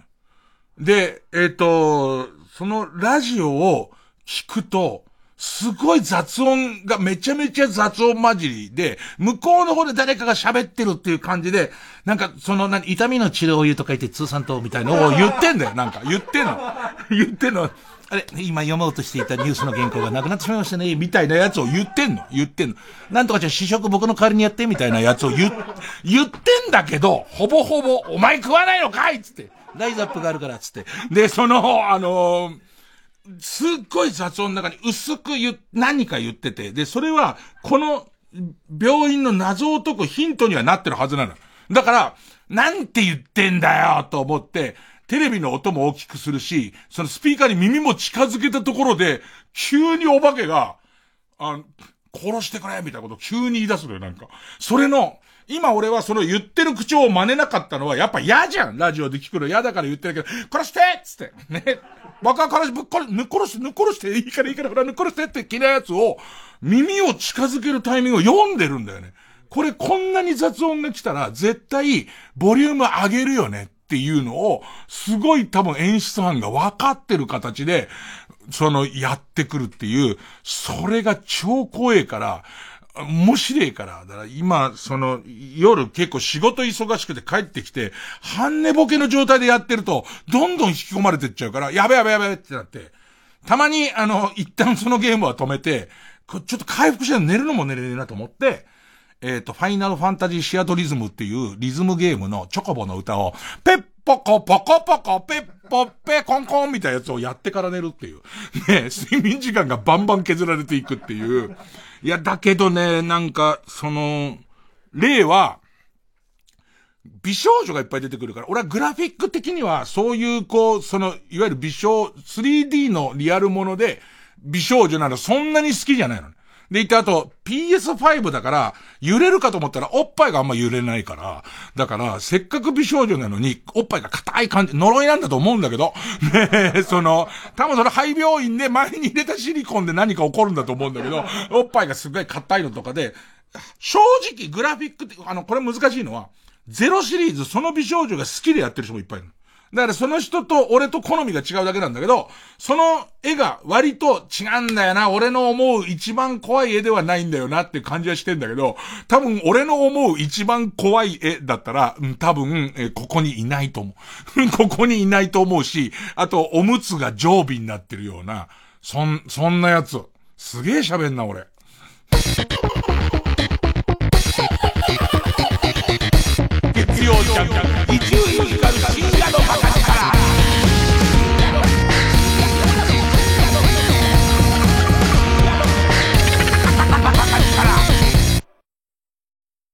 TBS ラジオジャンク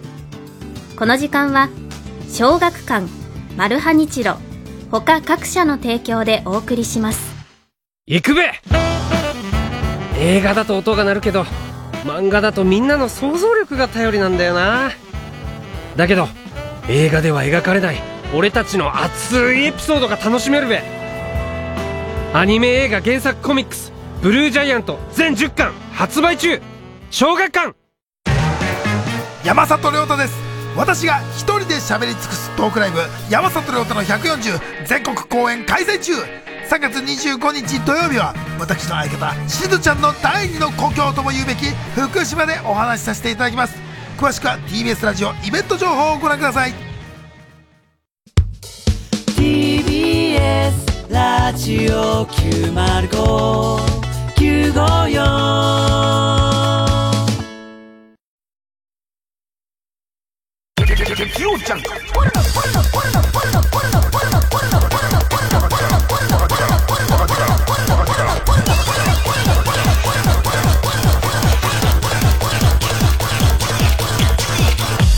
深夜のバカ力新勝ち抜きカルタ合戦会そのさゼロのシリーズでさ番外編みたいなやつで心霊カメラっつってで、これはその、ゼロの、えー、っと、ま、なんつうのかな、そのカメラで敵を退治するとこだけを特化して、3DS でできたの。出たの。で、3DS の、あのちっちゃい、その、えー、っと、えー、機体をカメラに見立てて、当時めちゃめちゃ早かったんだけど、AR に対応したの。で、カメラで、その部屋を取り込んで、そこにそのさっき言った首折れてるお化けとかが、いるやつを、こう、取って倒すっていうゲームで、すげえよくできてんだけど、まだ当時の AI の技術では、頑張ってんだけど、あとそれからあと、えー、言っても俺んちじゃん。だから、その貞子的なやつが、えー、っと、ピザーラの箱の上立てたりするわけ。で、そうすると、それは違うんじゃねえかみたいな。でもあれ未来はおそらくゴーグルになった上に、自分の家が廃墟になっているみたいな空間で、おそらくエフェクトかけて、その、本当はフローリングなんだけど、そこ腐れてたりする中に、お、お化けいるパターンとかになってくんじゃん。そうしちゃったらもう、だ、もん、無理無理無理無理無理。あの、えっ、と、今のは、えっ、と、ジョジョの無理無理無理無理じゃないです。ね。肛門からの無理無理無理無理無理無理無理っていう、あれ？俺、あぐらかきながらゲームやったけど、背伸びたぐらいの、ね。無理無理無理無理ってなりそうですけどね。え、大丈夫大丈夫 VR だから、なんつって。ね、VR じゃねえよ。それは VR じゃなくて実物だよ。えー、いきますかね。新勝ち抜きカルタ合戦会です。えー、カルタを作っていくコーナーです。えーと、まあ、対戦形式なんですけども、どっちが勝ったかは、えー、番組を聞いている皆さんからのメール投票で勝敗を決めます。で、対戦するのは前の週に勝ち抜いてきたカルタと現在たくさんのテーマを同時に募集している予選ブロックの中で一番盛り上がっているチャレンジャーのカルタです。えー、勝つごとにあ行だったカルタは家業、家業は作業にと進んでいって、負けるとその文字のまま、えー、予選ブロックに逆戻りです。で、和行を勝ち抜ければ、えー、カルタは完成でゴールインです。同じ文字のまま3連敗するとテーマは消滅になります。えー、今週の対戦カードです。まずは現在勝ち抜き中。おてんばで泣き虫、いたずら大好きだけど、魔法の国のプリンセス。魔法少女イジュピカちゃんの、キラキラした日常が知れる女の子向けのとっても可愛いカルタを作ろうというテーマの、魔法少女イジュピカちゃんカルタ。今週は作業ですね。で、対する予選ブロックから登場のカルタは、トンネルズの細かすぎて伝わらないモノマネに出てほしい細かすぎるモノマネがテーマの、復活熱望。まあ、季節季節やってますけどね。えー、復活熱望。細かすぎて伝わらないモノマネカルタ。ね。えー、今週は作業のカルタになります。それじゃ行きましょう。まずはこちらです。魔法少女、イジュピカちゃんカルタ。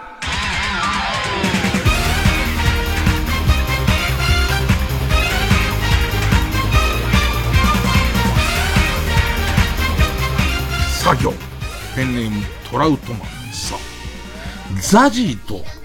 コスチュームが丸かぶりのイジュピカちゃん。まあ、全然大丈夫だよね。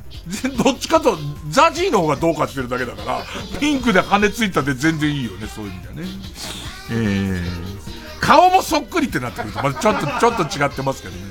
えー、奇抜すぎて、ザジーが、あの、衣装とかネタとかが奇抜すぎて、ザジーがしゃくれてることをみんなあんまり気にしないよね、なんかね。ペンネーム山伏の息子。さ、サライを泣きながら歌っている人たちを魔法で勃起させちゃうピカの巻。ギンギンギンギーンつって、桜、ギンギーつって、もうそっちが気になっちゃって。みんなちょっと前から見て歌ってるんだよね。加山さんもね。でも加山さんぐらいになってくると、おっつって。うん、ねえ。ペンネーム逆エビ、さ。作画崩壊のせいで、力士徹に見えるイジュピカちゃん。作画崩壊は今、まあ、コンピューターの時代になってもあるのかしら。俺らで言うと、やっぱりその、ガンダムとかの、ククルスドアンの島の回のザクひでえな、みたいな。あのザク多分プラモデルかフィギュアで出たよね。作画崩壊してる顔の長いザクみたいな。うーん。ペンネーム和慶氏。あ、和慶氏の前に、ペンネームエースコイン食べのすけ。さあ、えー、これさじゃねえな。ごめんなさい。えー、ペンネーム、スズムシ食べた。さ。産卵のために命がけで遡上する鮭を、マンボナンバーファイブに合わせて、行ったり来たりさせる魔法をかけるイジュピカちゃん。必死なんだけどね、シャケ。えー、で、和慶氏。死ですね。少年受刑者たちの慰問で漢字を使った感動的な話を、話で構成を促すイチピカちゃんゴルゴくんじゃねえか。魔法とも何にも関係ねえし、ゴルゴくんのやつもし構成させたら魔法でしろよ、魔法で。うーん、辛いって言うじゃな。一本足すとな、幸になんだから、みたいな。ね。えー、山伏の息子、死。召喚魔法で100人の汁男優を呼び出すことができるイジュピカちゃん。なんかあのー、ステッキとか杖みたいなやつをぐるーんってやると、小さい汁男優がわーって出て、それがどんどん大きくなってって、で、ちょっとおちんちを甘い尻しながら近づいていくっていう。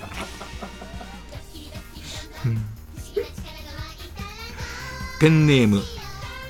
虹色ろうそく。し、真剣に答えるタイプのクイズ番組と、多少ふざけてもいいクイズ番組の違いぐらい、見極めろ、ピカの巻。どんな話なのね。あの、真剣に答えるタイプのクイズ番組に、割とその日の浅い若手のお笑いが出て、あの、ボケて全員が、そういうんじゃない笑わせるとこそういうとこじゃないっていう、あの感じだよね。ペンネーム終電万事、し、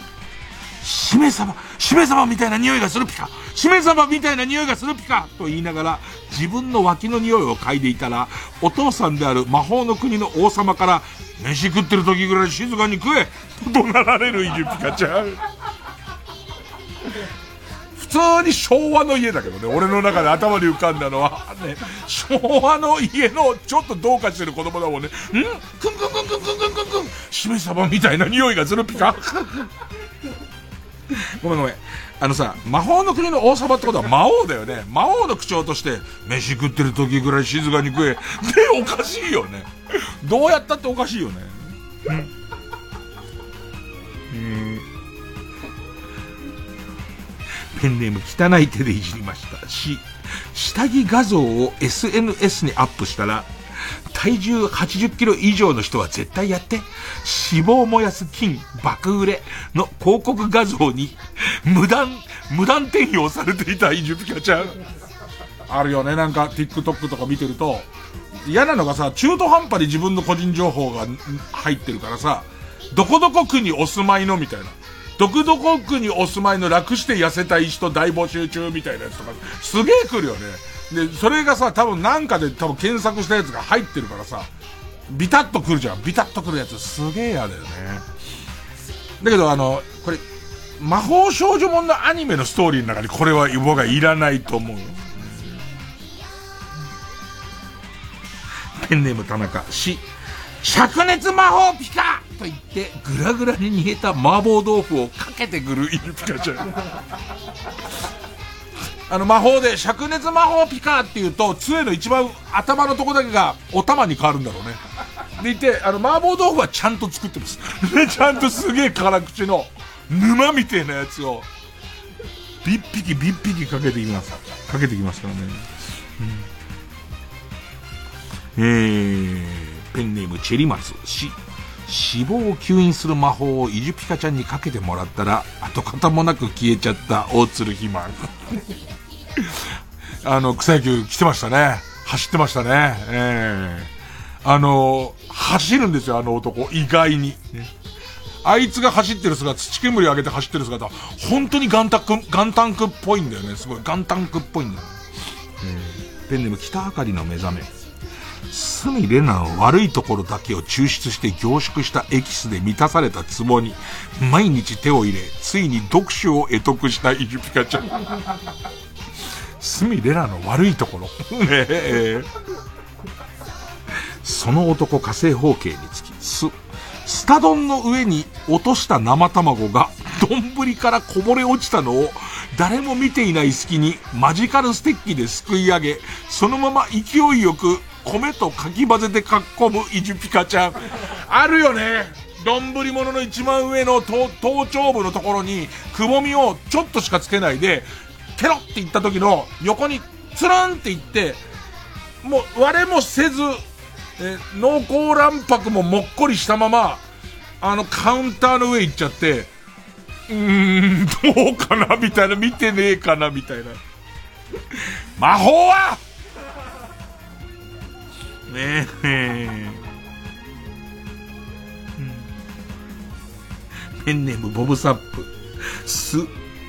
スパチャをくれた方に、スパチャをくれた方に、ダイソンで大陰唇吸引じじいさんありがとうございますと、しっかりお礼を言ういじつかちゃん。何やってんだよ。何やってて誰なんだよ、お前は。お前はさ。えー、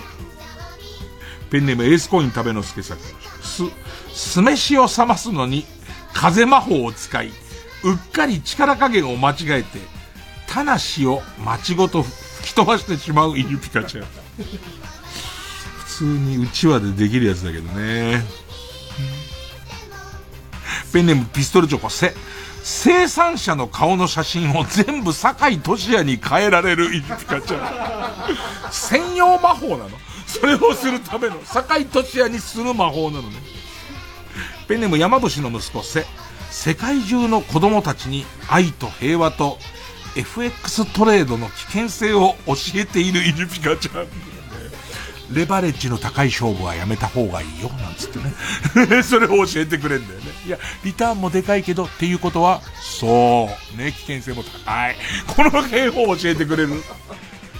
うん。ペンネーム、ボルナトス、セ。声優が次々と不祥事を起こし降板するため、イジュピカちゃんたちの声が毎週変わり、いつまで経ってもキャラクターと声が定着しない。やだろ、なんか、イジュピカちゃんやった声優さん何かしらで炎上して、何かしらで消えていくから、全然違う声になっちゃうんだよね。ずっと。違和感がずっとあり続けるっていう。うーん。ペンネームドラゴンシールドプラスさん。そう。ソープランドの社長が脱税をして溜め込んだ汚いお金を。そんなの魔法少女ものには出てこないです。ソープランドの社長が脱税して溜め込んだ汚いお金をマジカルロンダリングでくるくるくるくるっつってね、えー、綺麗にしてあげるイジュピカちゃん。あのー、杖をくるくるって回すと、そこからこう、いっぱい領収書が、すごいこう領収書とか契約書とかが出てきて、綺麗にロンダリングされるっていうね。えー、ペンネームソフィーと双子の姉妹。あ、これせだ。せ戻っちゃったごめん。せ。全然知らない他人の葬式に行っては勝手にザオラルの練習をするイジュピカちゃん。ペンネームピストルチョコ、そ、蕎麦をつゆにべちゃべちゃにつけて食べていると、おじゃにゃん、そりゃ粋じゃねえや、と店主に言われ、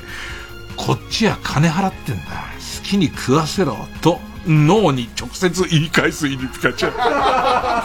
かろうじて魔法要素。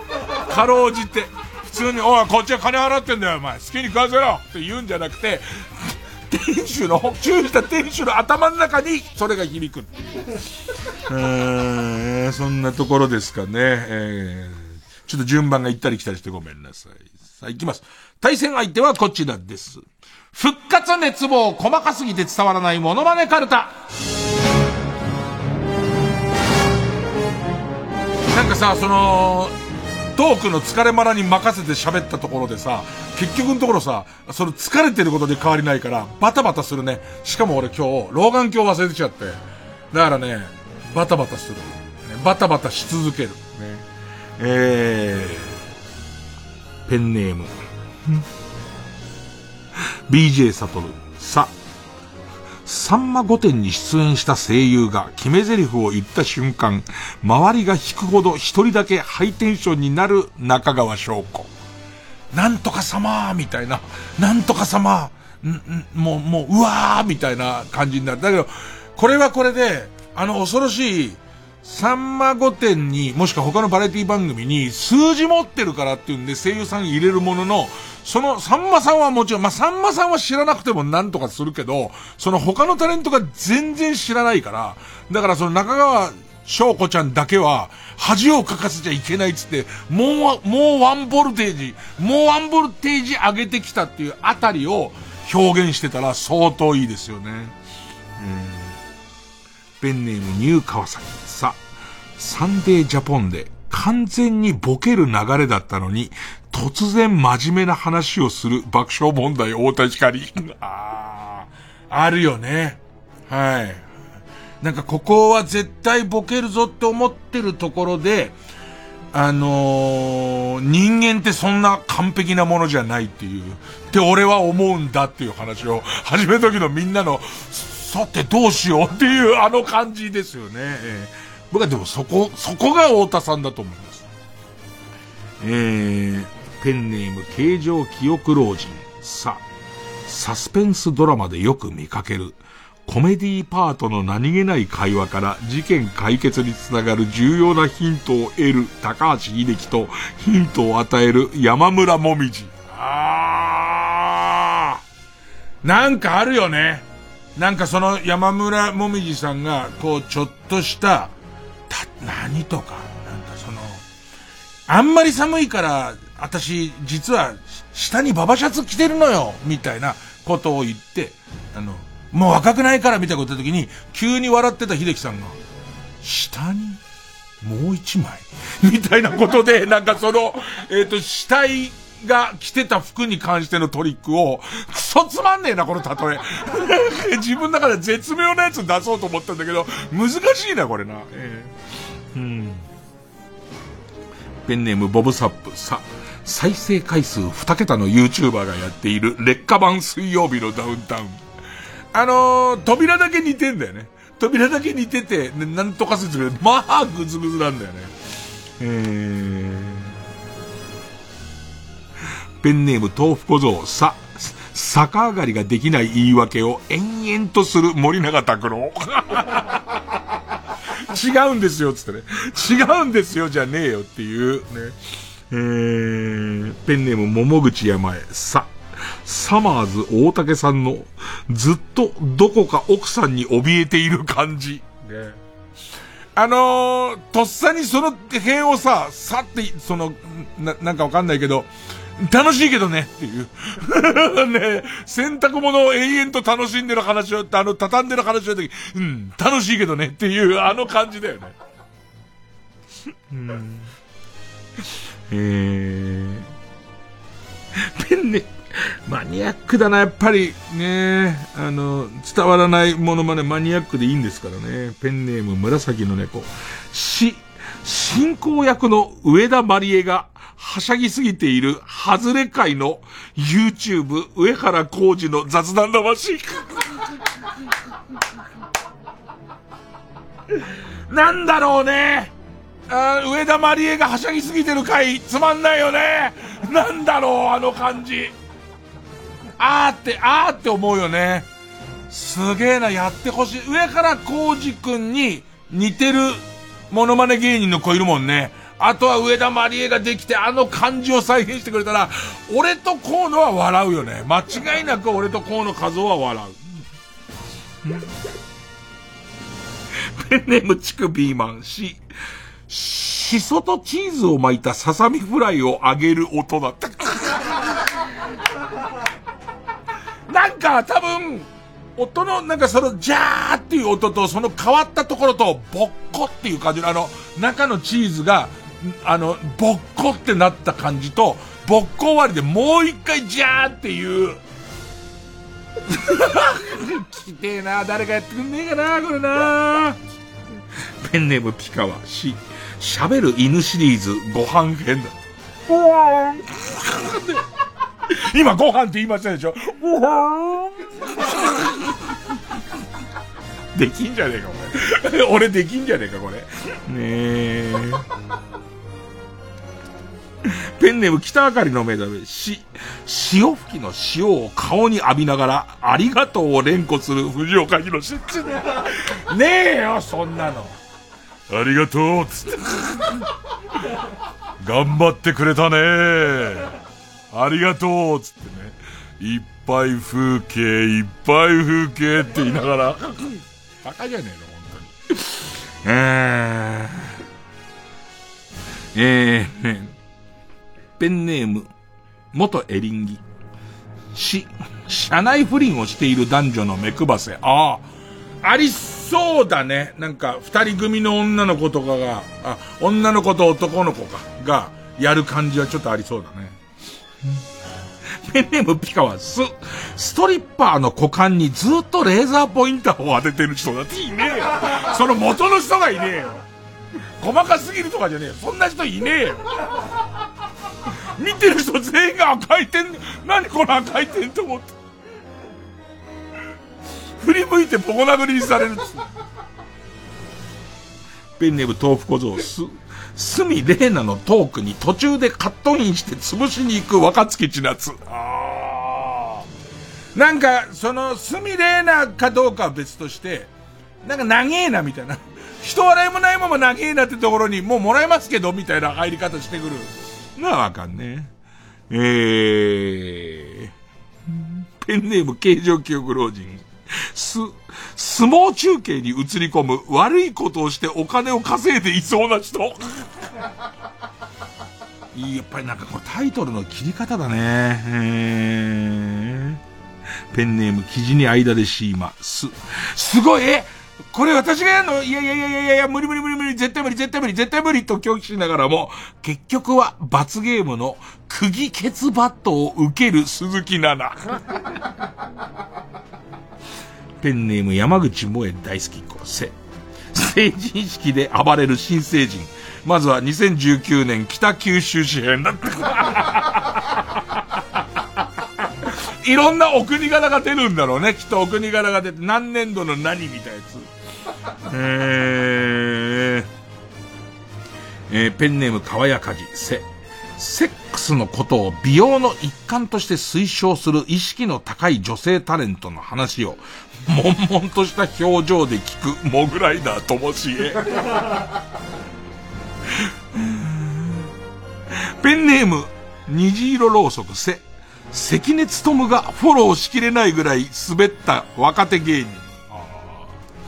ペンネーム、鈴村鉄骨飲料せ。生徒を殴ってしまってもすぐに抱きしめてやれば体罰ではないという主張をする武田鉄矢。すぐに抱きしめてあげてください。それはもう体罰ではないんですね。殴りっぱなし。これがいけないんです。すぐ抱きしめてあげれば、その分倍愛情が伝わるんですっていうのを、周りの人が困ったなーっていう。えー、やべえな俺、この、今、疲れまら状態だだからなのかなそ。ペンネーム、うろずつき、そ。ソリが止まらなくなった子供だって。すげえ今面白いけど、続きましてってことだもんね。ソリが止まらなくなった子供。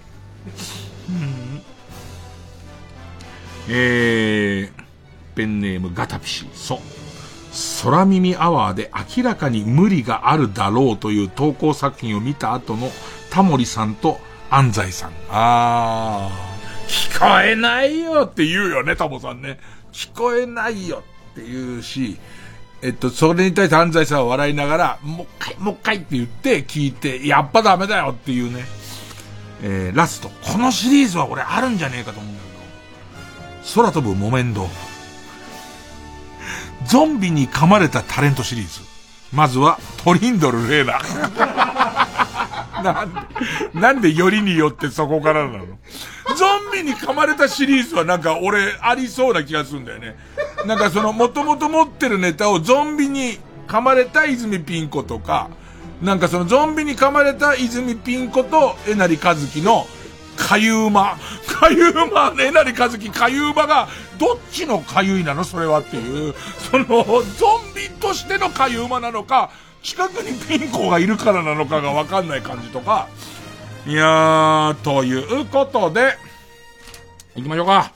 えー、リスナー投票で勝ち残るカルタを決めます。勝ったと思う方のカルタが、えー、魔法少女イジュピカちゃんカルタならメールの件名にカタカナでイジュピカ。で、えー、細かすぎて伝わらないモノマネカルタならメールの件名にひらがなでモノマネと書いてください。メールの本文に住所、氏名、年齢、電話番号を書いてこれからかかる曲の間に送ってください。投票は1人1回で抽選で3名様にバカ力カードをプレゼントします。えー、メールアドレスは baka.tbs.co.jp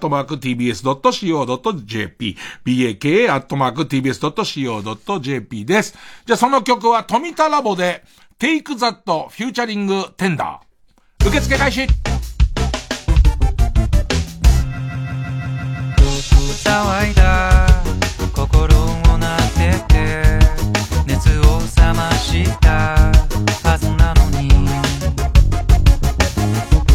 魔法が。解ける時間なんて。たかが知れてた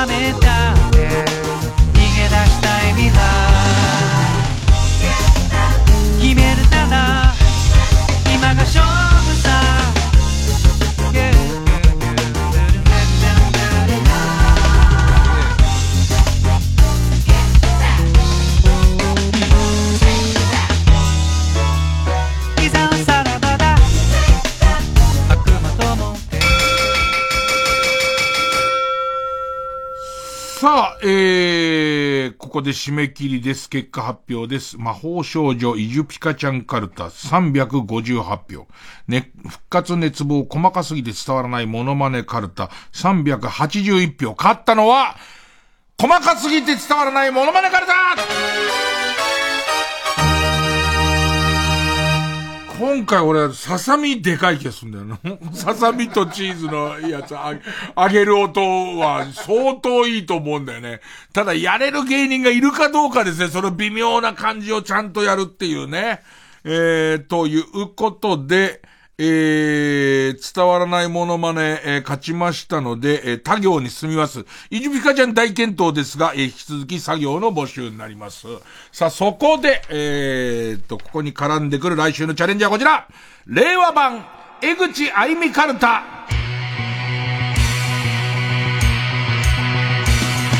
まあいろんな人の最高のパーツを集めることで、まあもともとは AKB メンバーの最高のパーツを集めることで CG で、えー、もう最強の女性アイドルを作ろうとした江口あゆみなんです。ちょっと時代が早すぎたんでね。えー、ここでまた、えー、掘り返して、えー、秋元先生に、えー、ご恩返しをしていこうと。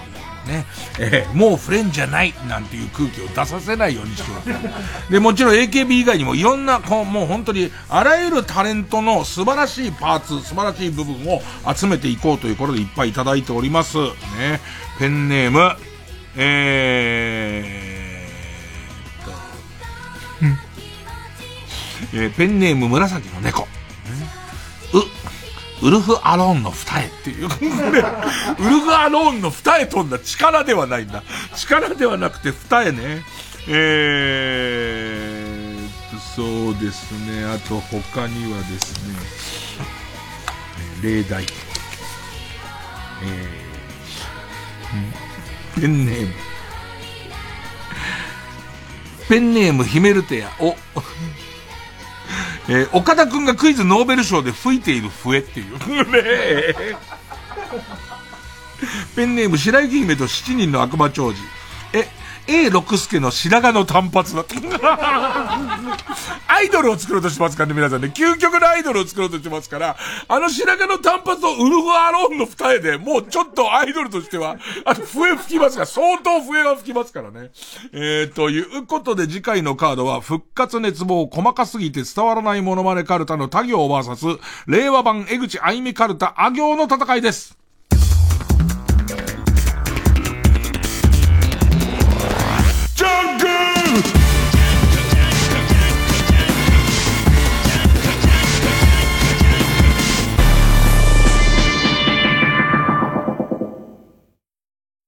この度は私の進路会見にお集まりいただき、ありがとうございます。進路はどちらに？東方学園専門学校、放送音響科です。どうして専門学校なんですか？何を目指すんですか？私は音響のスペシャリストを目指すんだ好きなことを仕事に、東方学園専門学校、放送音響科。TBS アナウンサーの日々真央子です。地球温暖化や気候変動を抑えるためには、社会全体が協力して脱炭素を実現していかなければなりません。TBS では2023年度に放送センターなど主な施設のカーボンニュートラルを達成します。さらに、水素で動く世界初の中継車、地球を笑顔にする車を導入するなど、CO2 排出の削減に取り組んでいきます。また、SDGs キャンペーン、地球を笑顔にするウィークなどを通じて、貧困や教育、ジェンダーといった様々な社会課題について発信するとともに、その解決を若者たちとタッグを組んで目指すコミュニティ、地球を笑顔にするアクションも動き出しています。SDGs は誰一人取り残さず、安心して暮らせる地球にするための目標です。私たちと一緒に小さな一歩から始めてみませんか？詳しくは TBS サステナビリティで検索してください。ここで、上野優香の恋をしましたあなたにをお聞きください。ねえ、今何してる？って聞きたいけど言えない。画面と睨めこういう気はない。愛してるなんて、なかなか言えないよ。でも愛してる以外見つからない。何もかもが大好きなの。次から次へと溢れるの。恋を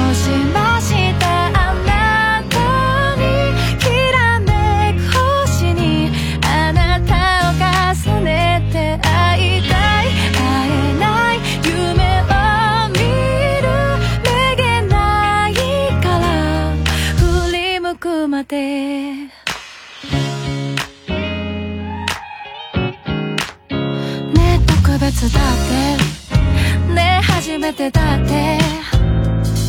言われたら期待しちゃうんだよ他の誰かに好かれなくていいの牧田スポーツです。TBS ラジオ公演、音ネタ6。4月21日金曜、総月ホールで開催します。チケットは各プレイガイドで販売中。詳しくは050-5211-6077ホットスタッフプロモーションまでお問い合わせください。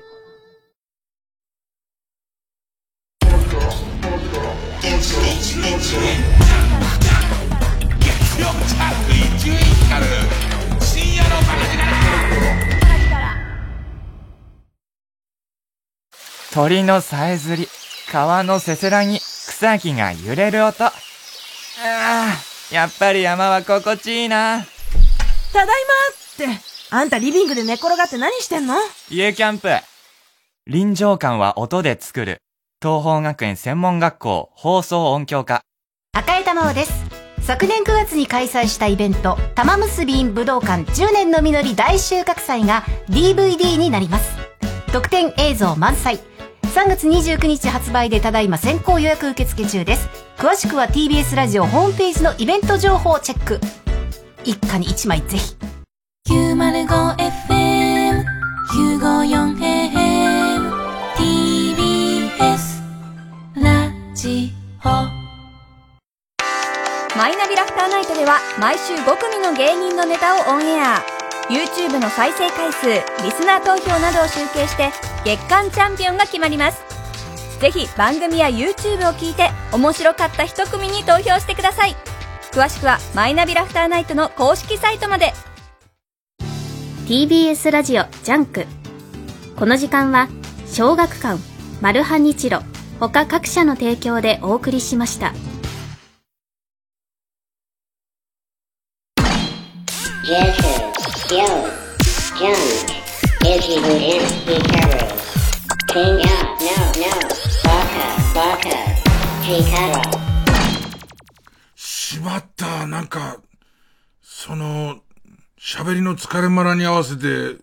どうでもいいこといっぱい喋ったせいで、俺の本の告知今週出んのに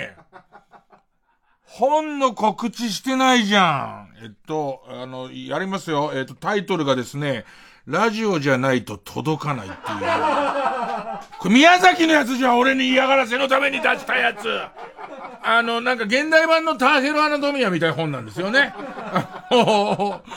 ボコチンを横から切った図なんかやりながら、ね、あの、一旦医学用語にした後に下世話の言葉にするっていう、後半のことを玉金って書き直すような本だと、俺の本俺の本、あのー、すっごい面白いです。めちゃめちゃ面白いです。あの、スタッフの読んだやつに、どこ面白かったって言ったら、全体ですで相当面白いんだよ、もうね、お前ら読んでねえだろ先にあげたのに全体とかあるかそんなの。そんなに面白くないわそんなには面白くないわ介護の野郎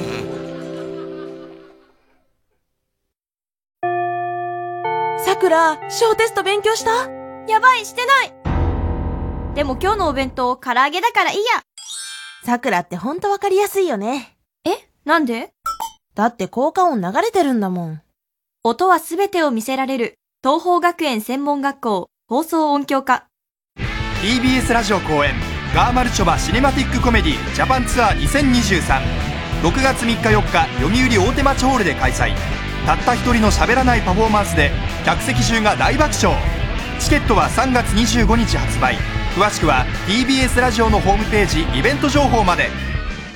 TBS ラジオ 90.5MHz 赤江玉緒です。玉結び武道館10年の実り大収穫祭 DVD ただいま先行予約受付中。ぜひ見てね。3時です。